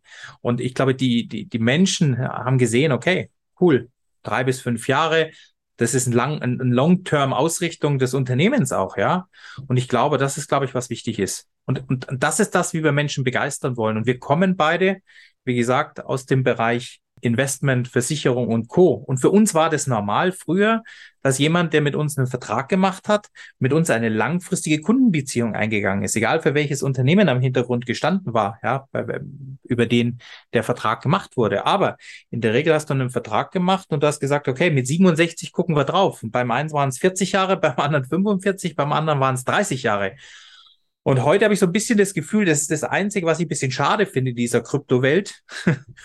Dieses Gefühl, ich bin heute eingestiegen und morgen bin ich noch nicht Millionär und dann bin ich beleidigt, dass ich es noch nicht bin. Und das ist, glaube ich, da müssen wir ein bisschen weg davon. Also einfach mal weg. Und das ist das, was, was vielleicht auch ein Anliegen von uns ist, äh, dass die Leute einfach mal wieder anders denken und nicht nur sagen, Mensch, da gibt es den einen Coin und der hat so und so viel Millionen X gemacht und deswegen, Mensch, habe ich die Story gelesen, bist du, bist du durch? Das glaube ich nicht. Ja, es gibt Menschen, die haben dieses Glück und die haben vielleicht diesen einen Coin mal gekauft, früh genug und, und gut, ja, und, und, und da haben dann, da ein Ergebnis, aber es betrifft nicht alle. Und für uns ist eins wichtig, und das ist das, was, was für uns in dieser Ausrichtung einfach auch wichtig ist. Lasst uns doch was anfangen und lasst uns doch sagen, ich zahle ein, ich spare jeden Monat und das mache ich mal die nächsten zehn Jahre. Wir reden gar nicht von 40 Jahren, aber was passiert und wie verändert sich mein Leben in den nächsten zehn Jahren? Und wenn wir dazu mal die Menschen begeistern können, zu sagen, okay, du hast noch andere Möglichkeiten, wo du Vorsorge betreibst, ob das jetzt Edelmetalle ist, ob das heute Aktien sind, ob das heute Immobilien sind, ob das Rohstoffe sind, egal was. Nimm einen kleinen Part auch hier mit dazu und bau dir langfristig was auf. Und ich glaube, das ist eigentlich unser Wunsch. Ich hoffe, ich gehe jetzt nicht zu tief in dieses Thema rein, aber ich finde es ganz wichtig, weil, keine Ahnung, es ist manchmal echt traurig zu sehen, wir haben eine tolle Idee und alles, was wir tun, ist ja nicht auf zwei Monate angelegt. Ja, jedes Asset, was wir kaufen, ist ausgelegt auf langfristig. Klar, Erwirtschaftserträge und soll auch Erträge erwirtschaften, macht es auch, aber die Idee ist einfach long term. Und das ist das, wo wir die Leute eigentlich gerne hätten. Ja. Mhm.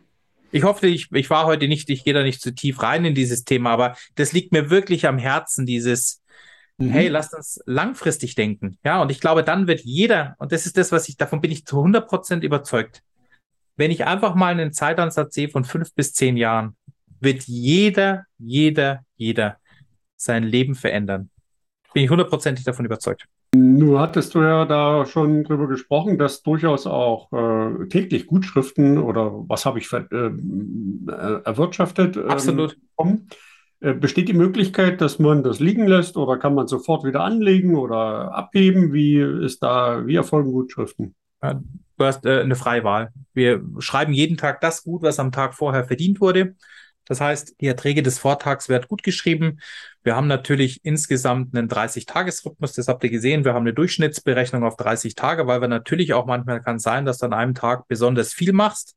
Und dann kannst du sagen, okay, heute hätten wir 5%, die wir ausschütten. Ja, dann würde der User sagen, oh, heute war es ein toller Tag, 5%. Morgen wäre der Tag, wo wir weniger gehabt hätten. Wir hätten eine 0,1. So, was passiert? Äh, überall im Netz gibt es auf einmal Videos, boah, 5%, 5%, 5% und am Ende müssen wir als Firma damit leben, dass irgendeiner sagt, boah, das stimmt ja doch nicht, siehst du, da haben sie, genau. Und deswegen haben wir eins gemacht. Wir haben den gleitenden Durchschnitt, wo wir sagen, was haben wir denn im Durchschnitt auf die letzten 30 Tage gehabt? Und die wird immer wieder angeglichen, äh, wo wir gerade stehen. Deswegen haben wir eigentlich eine recht durchlaufende äh, Ertragssituation immer, ja, wo die nicht immer ganz viel und ganz wenig ist, sondern wirklich manchmal nur Ausschläge hat, wenn ein ganz besonderer Tag war und wir dann gesagt haben, okay, da kam noch was mit rein. Genau. Ich hoffe, das ist auch für den einen oder anderen nachvollziehbar. Ich meine, bei der langfristigen Denkweise ist das schon, äh, schon gut. Und es war ja auch die Intention vorhin mit der Frage eurer Vision, dass ihr, dass ihr das langfristig halt auch seht. Ja, im Übrigen, ja, ich, ich muss doch zurückkommen, weil ich habe die Frage, glaube ich, nicht fertig beantwortet. Ähm, Richtig, ähm, ja. Ich kann jederzeit auszahlen. Mhm. Ja, ich gehe rein und äh, ja, Ich kann auch jederzeit reinvestieren in dem Moment, wo ich 50 Dollar möglich habe zum Reinvest. Also wenn sich 50 Dollar angesammelt haben, kann ich wieder reinvestieren. Ähm, genau. Das ist möglich.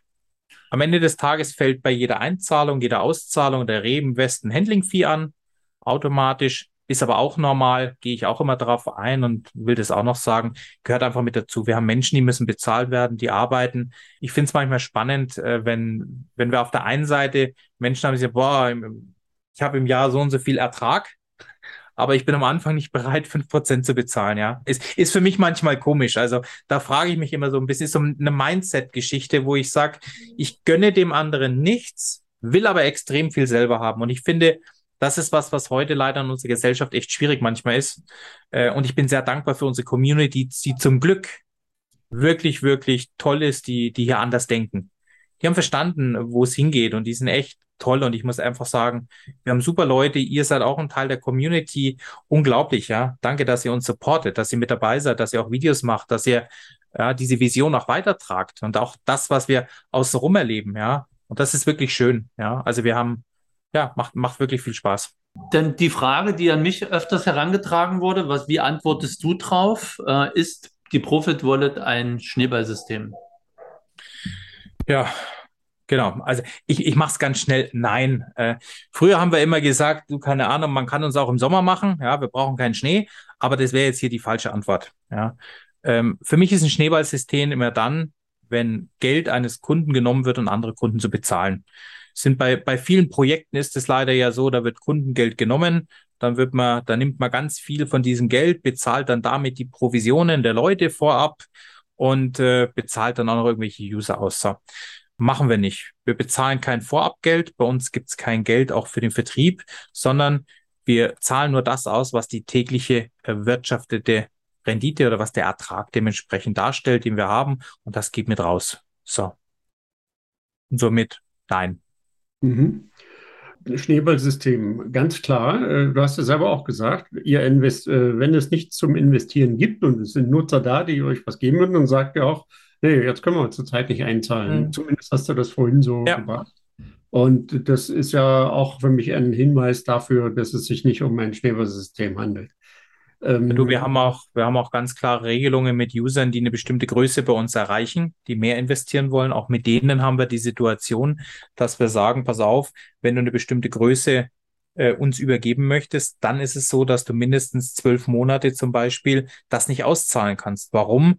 weil wir eben dieses Risiko auch nicht haben wollen, zu sagen, okay, wir investieren heute und morgen äh, müssen wir alles wieder liquidieren. Das macht für uns keinen Sinn. Also auch das sind wichtige Dinge, in die wir hier mit reingehen. Ja, auch warum? Weil es geht nicht um uns, es geht um die Community. Also das ist ja das Thema. Ja, das ist ja eigentlich, dass die Community ist das Wichtige. Ja, und wir machen alles, dass wir die Community nicht schädigen. Und um das geht's. Ja, aller Benefit und alles geht in die Community, weil der Investor steht immer an erster Stelle. Immer. Äh, macht ihr dann äh, Privatverträge oder Einzelverträge mit solchen äh, Kunden, Nutzern? Ja, ab, äh, ab einer gewissen Größe gibt es das auch noch, ja. Mhm.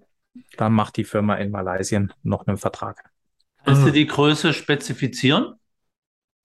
Genau, das geht los ab über 100.000. Genau, weil wir dann einfach auch eine, weil wir, weil wir von beiden Seiten dann natürlich Erwartungshaltungen haben. Auf der einen Seite bei uns, auf der anderen Seite natürlich auch vom, vom denjenigen, der uns das überträgt. Mhm.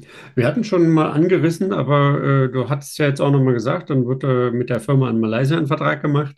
Das heißt, äh, zurzeit unterliegt er nicht der deutschen Regulierung und Finanzaufsicht oder der europäischen.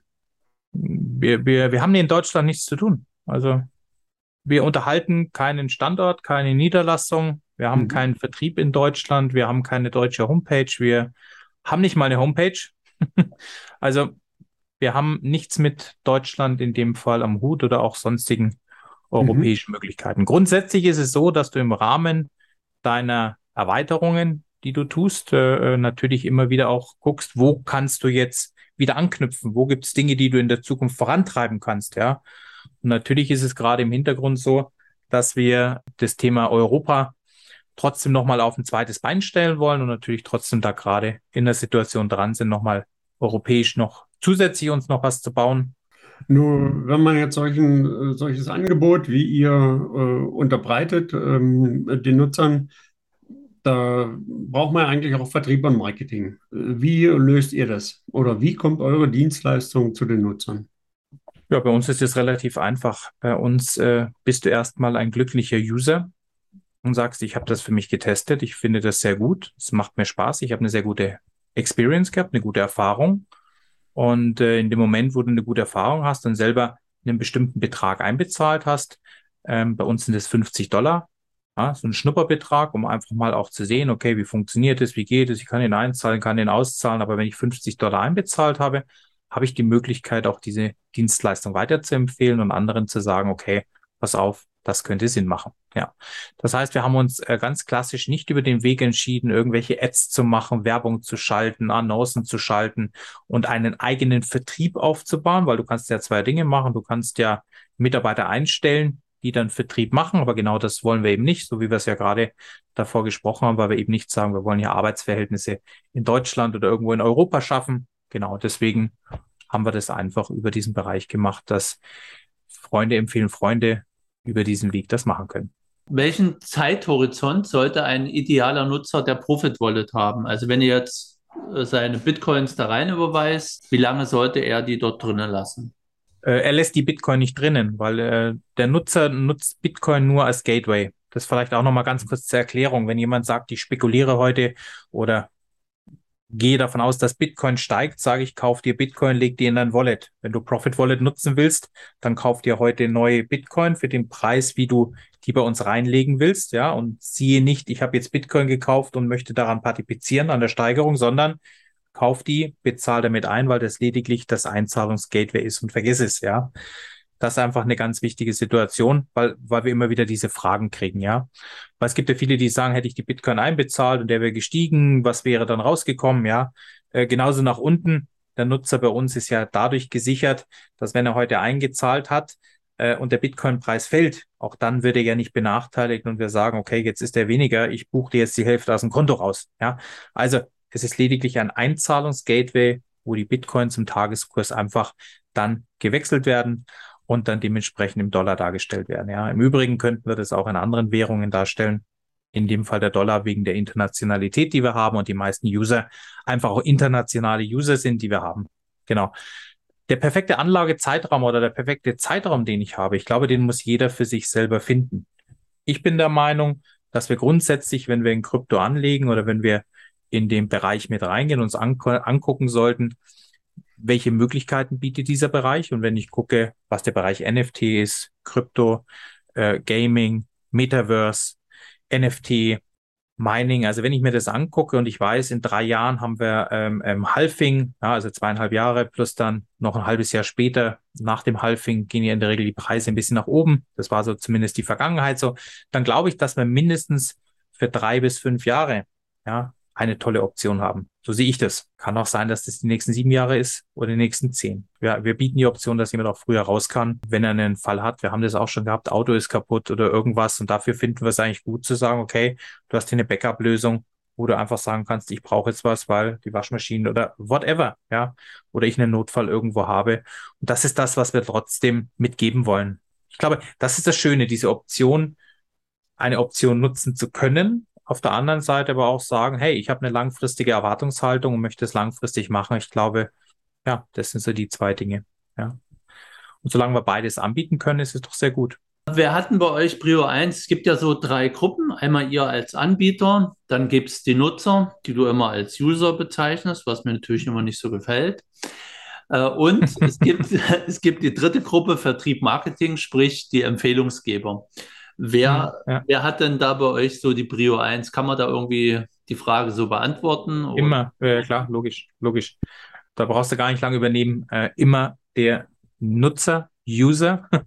User, warum? Weil er, er nutzt ja unser Telegram, unseren Chatbot und äh, nutzt äh, somit die Dienste. Somit ist es ein User für mich.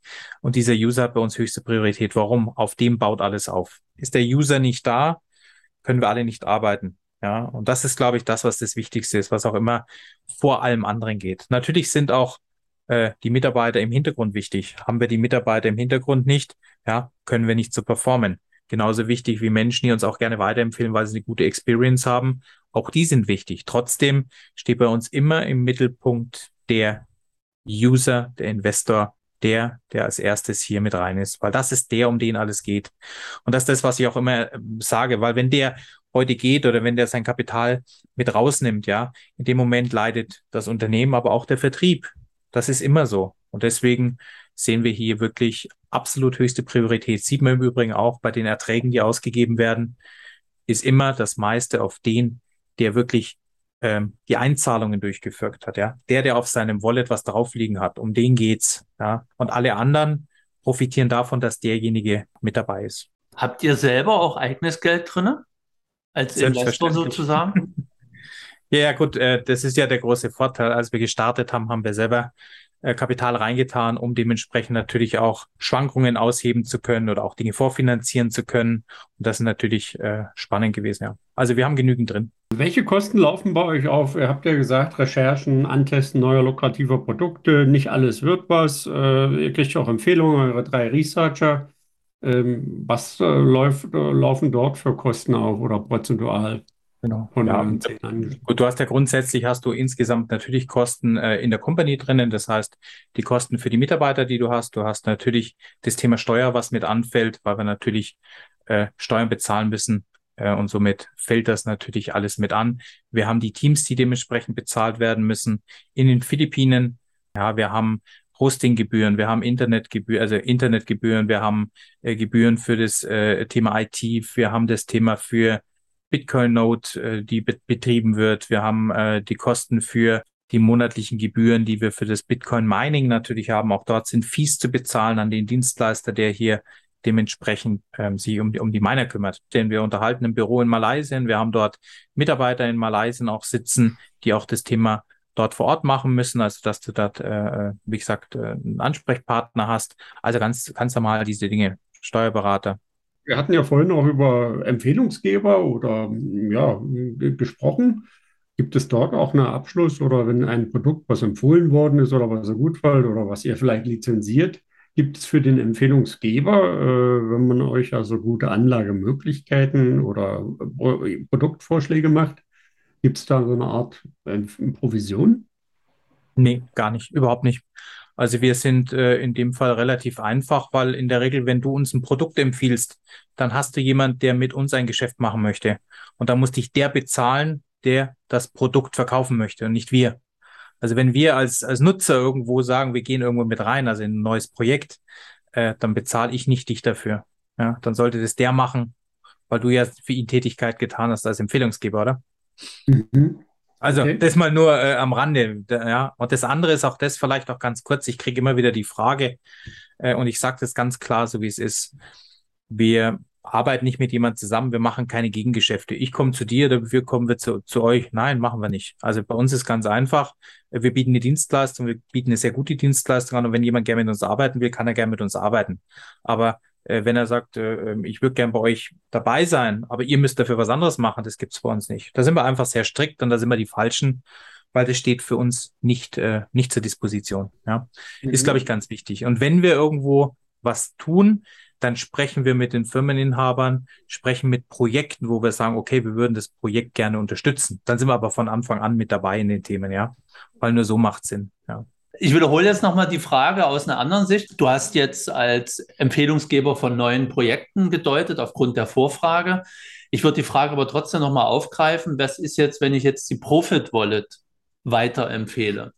Bekomme ich okay. da eine Abschlussprovision? Das hast du eigentlich schon gesagt. Äh, und wie sieht es da mit einer Betreuungsprovision aus? Das sind ja so Begriffe aus der Versicherungs-, aus der äh, Finanzwirtschaft, 34y und Co. Vielleicht kannst du dazu noch mal ein bisschen was konkreter sagen. Absolut, absolut, ja. Also bei uns ist relativ einfach gemacht. Wir haben eine ganz klare Berechnung gehabt von Anfang an. Was ist der Ertrag und was geht wohin? Also bei uns äh, ist es mathematisch mit durchgerechnet, um zu sagen, okay, wenn wir fünf Prozent an den Investor ausschütten, ja, also den, der ins Profit Wallet eingezahlt hat, wissen wir ganz genau, müssen wir 7,5 Prozent insgesamt ausschütten, inklusive Vertrieb, Bonus und alles, was wir insgesamt mit dabei haben. Also auch eine ganz einfache Situation oder hochgerechnet würden wir zehn Prozent am Monat generieren für den Investor, müssten wir 15 Prozent erwirtschaften. Und bei uns ist es wirklich so, dass wir 2,5 Prozent erwirtschaften für den Vertrieb. Das heißt also, wenn der Investor zehn Prozent erhält, der, der heute investiert hat, dann sind 2,5 Prozent, die wir on top auszahlen an den Vertrieb.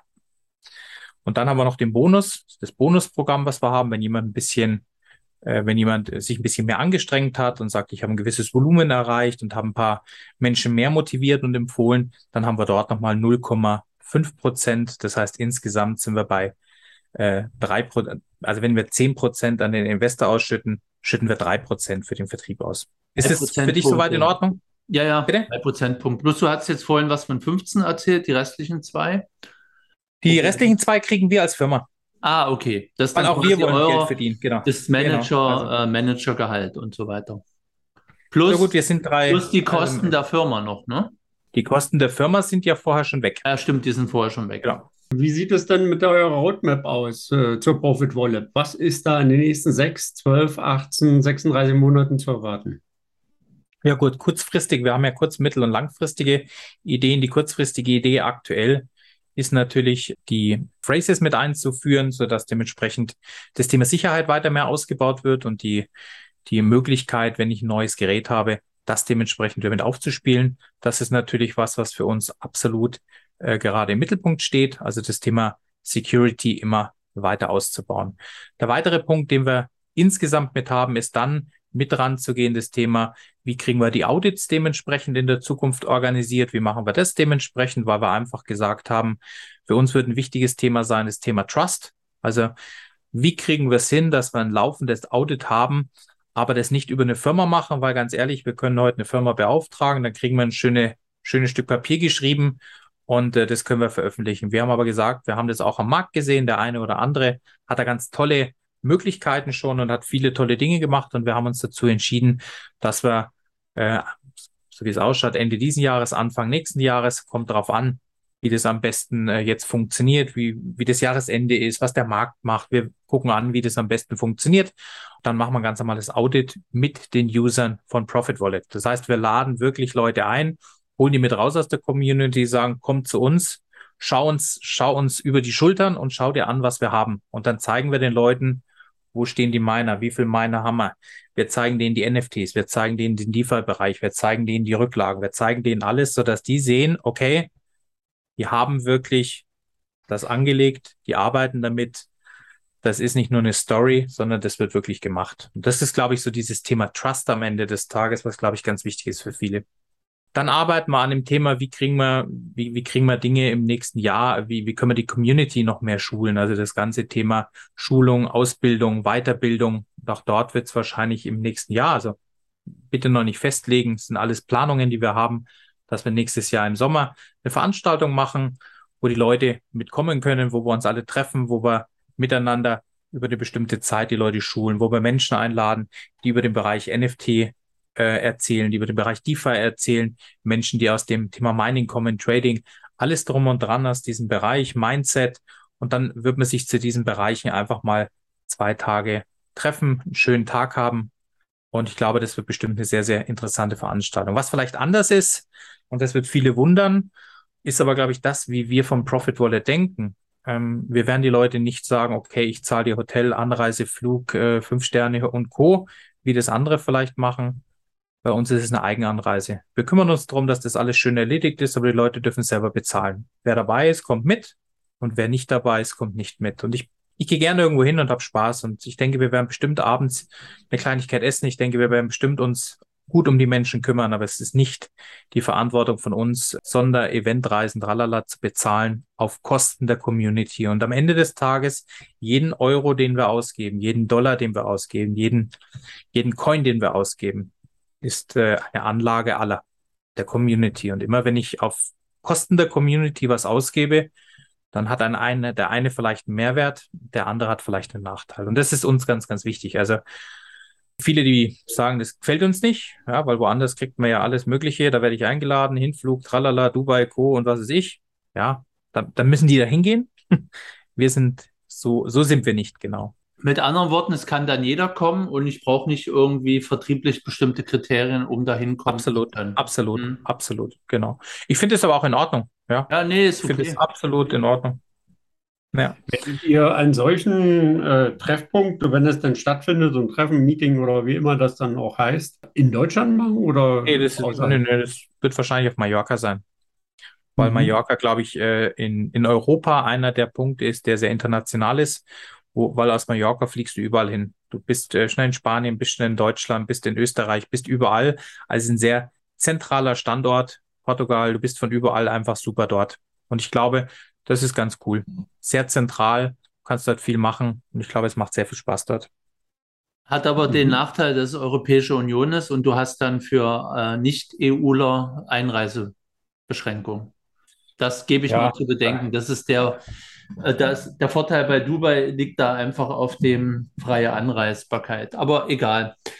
Ähm, Absolut. Die, die, Frage, die Frage am Ende ist ja, ähm, wo gehst du hin? Machst du, wie gesagt, vielleicht gibt es ja eins für, für Asien oder eins noch für woanders. Mei, vielleicht machst du zwei Events, weißt du?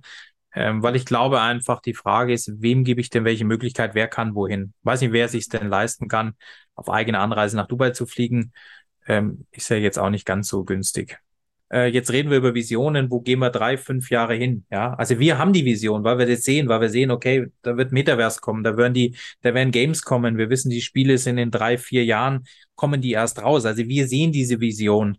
Aber ich glaube, den, den wir heute auf dieser Reise mitnehmen, der braucht erstmal so ein Gefühl, der muss mal drei Monate schaffen, muss ein halbes Jahr mitnehmen und muss erstmal ein Gefühl dafür kriegen. Also muss erstmal reinkommen und sagen, wow, das klappt wirklich, das funktioniert wirklich. Oh, das ist ein Bereich, der wächst. Ich kriege immer mehr in den Medien mit. Ich habe mich damit mehr beschäftigt. Ich stelle fest, okay, äh, Metaverse ist ein Thema, äh, DeFi ist ein Thema, NFT ist ein Thema. Und ich glaube, dass das auch so ein Weg ist, den wir alle miteinander beschreiben, also beschreiten, also so, so eine Reise, auf die wir alle mitnehmen. Und ich glaube, wenn du dann mal ein Jahr dabei bist, ja, und die Leute sagen, cool, jetzt bin ich schon ein Jahr dabei und das funktioniert alles und das klappt das. Ich glaube, das ist ganz wichtig, dieses Trust-Thema. Ich glaube, das ist das, was für uns alles Wichtigste ist.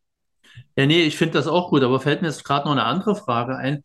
Seht ja. ihr, ähm, die Profit Wallet ist ja in mehreren Sprachen nutzbar. Das heißt, wenn ich jetzt mal mein Telefon Spanisch oder Englisch eingestellt habe, dann ist die Bedieneroberfläche in der jeweiligen Sprache.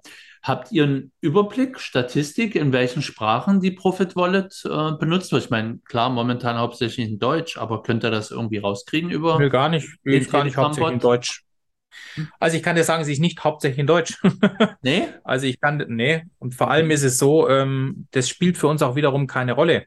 Das Wallet ist relativ einfach, denn das Wallet passt sich der Sprache an, die Sprache, welches das Gerät hat. Also wenn du heute Italienisch bist, dann das auf Italienisch eingestellt hast, dann wird Profit Wall auf Italienisch gezeigt. Bist du in Portugal, weil du Portugiese bist, dann ist es auf Portugiesisch. Bist du in, in England, wird es auf Englisch angezeigt, ja.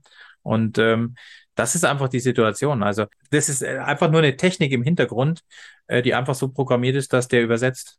Äh, ich glaube, wir sind in 17 Sprachen aktuell mit drinnen, Tendenz steigend, weil äh, wenn wir dann merken, es kommen Länder dazu, ähm, dann kannst du dementsprechend noch weitere Länder mit einpflegen äh, in die Übersetzung. Genau. Ja, und in welcher Sprache wird es hauptsächlich benutzt, wenn es Englisch, Englisch, Englisch, Englisch, mhm. ja.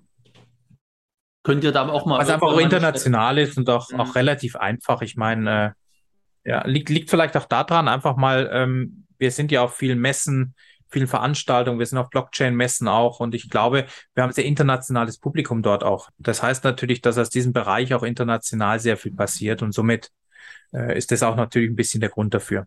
Sucht ihr noch Mitarbeiter? Äh, Mitarbeiter suchen wir immer. Wir haben am Montag ein Gespräch mit jemandem äh, jetzt wieder, der sehr interessiert ist, der früher in einer anderen Firma gearbeitet hat für so ein Family Office. Und äh, ja, deswegen, also wir führen immer wieder Gespräche und gucken, wo passt jemand vielleicht zu uns mit dazu für was können wir wen nutzen und so dementsprechend, ja, baut man sich dann im Laufe der Zeit ein Team. Aber auch das ist so die Sache, wie ich gesagt habe. Es ist nicht so, dass wir sagen, wir suchen hunderte von Mitarbeitern, sondern ähm, du guckst, wo gibt's was, was vielleicht passen kann. Aber jederzeit, wenn es irgendwas gibt, dass man sagt, okay, da ist jemand, der ist besonders gut in irgendeinem Bereich. Also was ich immer spannend finde, der Bereich Research, davon kannst du nie genug haben, bin ich der Meinung. Wie, wie kann man die Profit Wallet nutzen, um äh, tägliche Erträge zu erhalten? Was muss man dazu tun? Das ist eigentlich ganz einfach. Du drückst, äh, wenn du einen, wenn du den Link bekommen hast von deinem Empfehlungsgeber, drückst du auf Start. In dem Moment startet äh, das Profit Wallet auf deinem äh, Telegram und dann gehst du auf den Bereich Pay-in. Wenn du auf Pay-in gedrückt hast, äh, wird für dich deine persönliche Bitcoin-Adresse erstellt und auf die kannst du dann einen Transfer durchführen. Und äh, einen Tag später, ab dem Tag später, bekommst du dann auf diesen, dieses investierte Guthaben, also auf deine Einlage dementsprechend einen Ertrag. Das ist es schon. So einfach geht's.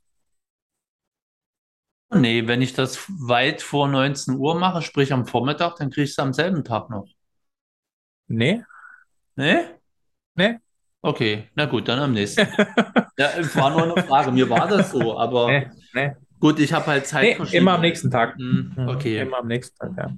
Christian, was denkst du? Du bist ja jetzt äh, mit Profit Wallet in dem neuen Teil des Finanzangebotes ja, oder in der Finanzwelt. Wird es in zehn Jahren noch Banken und oder Versicherungen geben? Ja, wird es immer noch geben.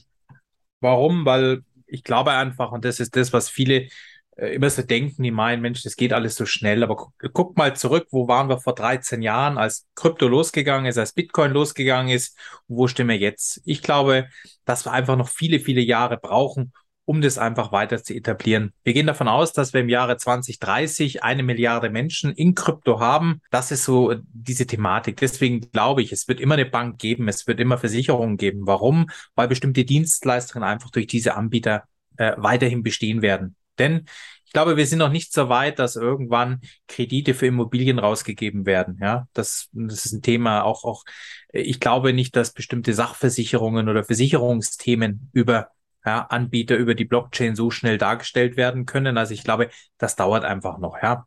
ja ich kann es mir nicht vorstellen, dass ich mein Auto in fünf Jahren über einen Blockchain-Anbieter äh, versichere. Ich glaube, da sind wir noch nicht so weit. Wäre schön, aber wenn wir realistisch sind, denke ich, wird es noch weitaus länger dauern. Also genau. da würde ich gerne eine Wette mit dir eingehen, dass wir in fünf Jahren mehr als zwei Milliarden, nämlich getrieben aus Asien, Südamerika und Afrika, Leute in Krypto haben. Aber dann, okay. dann freue ich mich umso mehr. Dann treffen wir uns in fünf Jahren nochmal. Nein. Ähm, um was wettet 2030. Was ist der Wetteinsatz? Also wir, wir, wetten, wir wetten immer um ein schönes Abendessen, ja, weil wir sind ja nicht die Glücksritter, die haben damals um einen Dollar gewettet, wenn ihr das noch kennt, oder? Ja. Da war der aber mehr wert, der Dollar. Na gut, dann machen wir ein Abendessen, ja, wo auch immer. Genau, da wird die Anreise wahrscheinlich das teuerste werden. Da ist die Frage, wohnst ja. du in Deutschland? Also ich wohne noch in Sachsen. Also ich wohne in Deutschland, ja. Ich glaube. Was beiseite? Äh, was kommt nach DeFi, NFT und Play to Earn? Na gut, die, die Frage ist ja jetzt grundsätzlich eins. Ich glaube, ähm, geht gar nicht drum, äh, was kommt danach. Ich glaube einfach, was wird noch mehr implementiert. Denn ähm, viele tolle Spiele, viel aus dieser In Industrie, also die Gaming-Industrie, Filmindustrie kommt ja als nächstes mit drauf auf dieses ganze Thema. Musik ist ja schon mit auf dem Bereich aufgesprungen, auf dem Bereich äh, Blockchain. Und ich glaube, dass wir in den nächsten Jahren einfach immer mehr sehen, dass Künstler direkt mit dem User interagieren. Und ich glaube, dass einfach dadurch auch der User immer besser bezahlt, also nicht der User, sondern der Künstler auch immer mehr bezahlt wird und besser bezahlt wird. Ich denke einfach, dass wir den Intermediär einfach immer mehr ausschalten, so wie wir es heute sehen. Ob das jetzt äh, im Kunstbereich ist, wo, wo wir sehen, was passiert. Ich denke, der Musikbereich, Spielebereich. Und ich glaube, das ist das, was ich sehe. Deswegen, was kommt nach NFT? Ich weiß nicht, was danach kommt. Ich glaube, wir werden eine riesen Umstellung haben und genügend Aufgaben in diesen Bereichen. Ich denke, NFT, wir werden irgendwann, keine Ahnung, dauert es zwei, drei Jahre, fünf Jahre, wie auch immer, vielleicht dauert es gar nicht so lang, werden wir alle Tickets sehen, dass die nur noch über NFTs verkauft werden. Ich glaube, wer habe ich gelesen, hat einen Vertrag mit Binance gemacht? War es äh, Barcelona? Ich glaube Barcelona oder, oder, oder war es ein italienischer Club, der einen Vertrag gemacht hat? Kam die letzten vier Tage mit äh, mhm. Binance und die nutzen die Option, die NFTs, ihre Eintrittskarten über die NFTs mit Binance zu machen. Also ich glaube, das ist alles was, was in den nächsten ähm, Jahren jetzt entsteht. Also dieser ganze Ticketverkauf, ähm, wird interessant. Und die Frage ist, wann wird die erste Immobilie vielleicht über ein NFT verkauft? Ja, wann werden Grundbücher ja dementsprechend verändert? Ich denke, da braucht man noch, aber ich glaube, das ist das nächste, was kommt. Diese wirkliche Veränderung unseres Systems. Ja, ich glaube, äh, es wurde schon eine Immobilie als NFT verkauft. Aber das ist richtig, ja. Das ist richtig. In den USA wurde es mal gemacht. Äh, da war das ein bisschen anders. also die Immobilie wurde verkauft, aber die wurde verkauft, weil das Bild verkauft wurde, was in der Immobilie hang. Also in der Immobilie war ein Bild gehangen und das Bild hat man verkauft mit den Rechten außenrum. Also somit ist das erste NFT mit verkauft worden. War, glaube ich, ein bisschen complicated, weil ich glaube, die mussten um diese Immobilie zu verkaufen, vorher eine Firma draus machen. Also ich glaube, die mhm. mussten erst, war kein Privatverkauf, die haben also das, diese Immobilie wurde eine Firma und damit konnte dann dieser Verkauf stattfinden des NFTs. Also ja, spannend. Deswegen, also ich glaube, wird interessant, was da noch kommt. Ich glaube auch dieser Ticketmarkt, der Zweitmarkt, ich glaube, dass das auch lukrativ ist für, für Unternehmen später, also für die, für die Vereine. Also ich denke, wie toll es irgendwann ist, wenn Fußballverein im Endeffekt auch den Schwarzmarkt ausschalten kann und sagen kann, okay, du hast ein Ticket gekauft für ein Fußballspiel, du kannst nicht gehen, du verkaufst es weiter und durch diesen Weiterverkauf profitiert der Verein nochmal, weil er diesen, diesen Eintrittspreis im Endeffekt nochmal ein kleines Vieh bekommt. Also das ist doch toll. Kann man gespaltener Meinung sein. Wer ist Nikolas van Saberhagen? Tja, ja, da müssen wir jetzt gucken. War es ein Sportler? Nein, wir sprechen heute über Krypto. Ich denke, es ist ein Gründer und äh, wenn wir darüber sprechen, es war der Gründer von Monero. Genau, der hat den Kryptonot-Algorithmus äh, von Monero sich ausgedacht, zu, zu Papier gebracht, zu weißem Papier und so weiter. Ja. Gut, Christian. Das hat ihn noch keiner gesehen und wir suchen ihn natürlich. Richtig, ja, wir suchen ihn noch und sind für sachdienliche Hinweise von deinen Rechercheuren natürlich auch sehr aufgeschlossen. Gerne, gerne. Dann danken wir dir für die interessanten Ausführungen. Wir sehen uns dann noch zum zweiten Teil, äh, wo wir dann ein bisschen tiefer abtauchen in die Geschäftsfelder der Profit Wallet, in NFT, in Play und Earn, in Mining und in DeFi. Aber wie gesagt, erstmal danke heute. Wirst du noch ein ja. Schlusswort von dir geben? Nee, also ich bin, bin, ich freue mich immer, dass ich mit dabei war. Macht immer wunder, wunder, wunderbar Spaß. Also es macht, es ist toll, mit Menschen sich zu unterhalten. Vor allem, äh, ich glaube, ihr seid äh, wirklich tief in dem Bereich auch drinnen. Ihr habt Spaß an dem, was ihr tut. Äh, macht immer Spaß, mit Menschen auf Augenhöhe zu sprechen.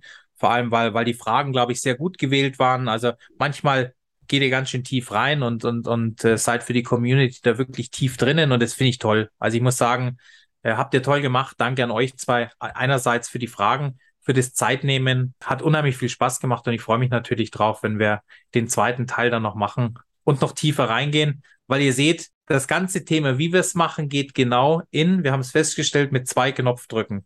Und mhm. es ist so einfach. Aber wir sprechen jetzt schon seit zwei Stunden drüber. Da ja. sieht man, welche Herausforderung da im Hintergrund steht, um zwei Drücke, zwei Knopfdrücke eigentlich möglich zu machen. Ja, und ich glaube, das ist am Ende was vielleicht für den User, der sagt, wow, jetzt haben die zwei Stunden über viele Dinge gesprochen und ich musste eigentlich nur eins machen. Ich drücke auf Start und ich muss einfach ein bisschen Bitcoin überweisen, um dabei zu sein. Und das ist diese Einfachheit. Genau, aber einfache Dinge zu machen ist kompliziert und aufwendig. So rum.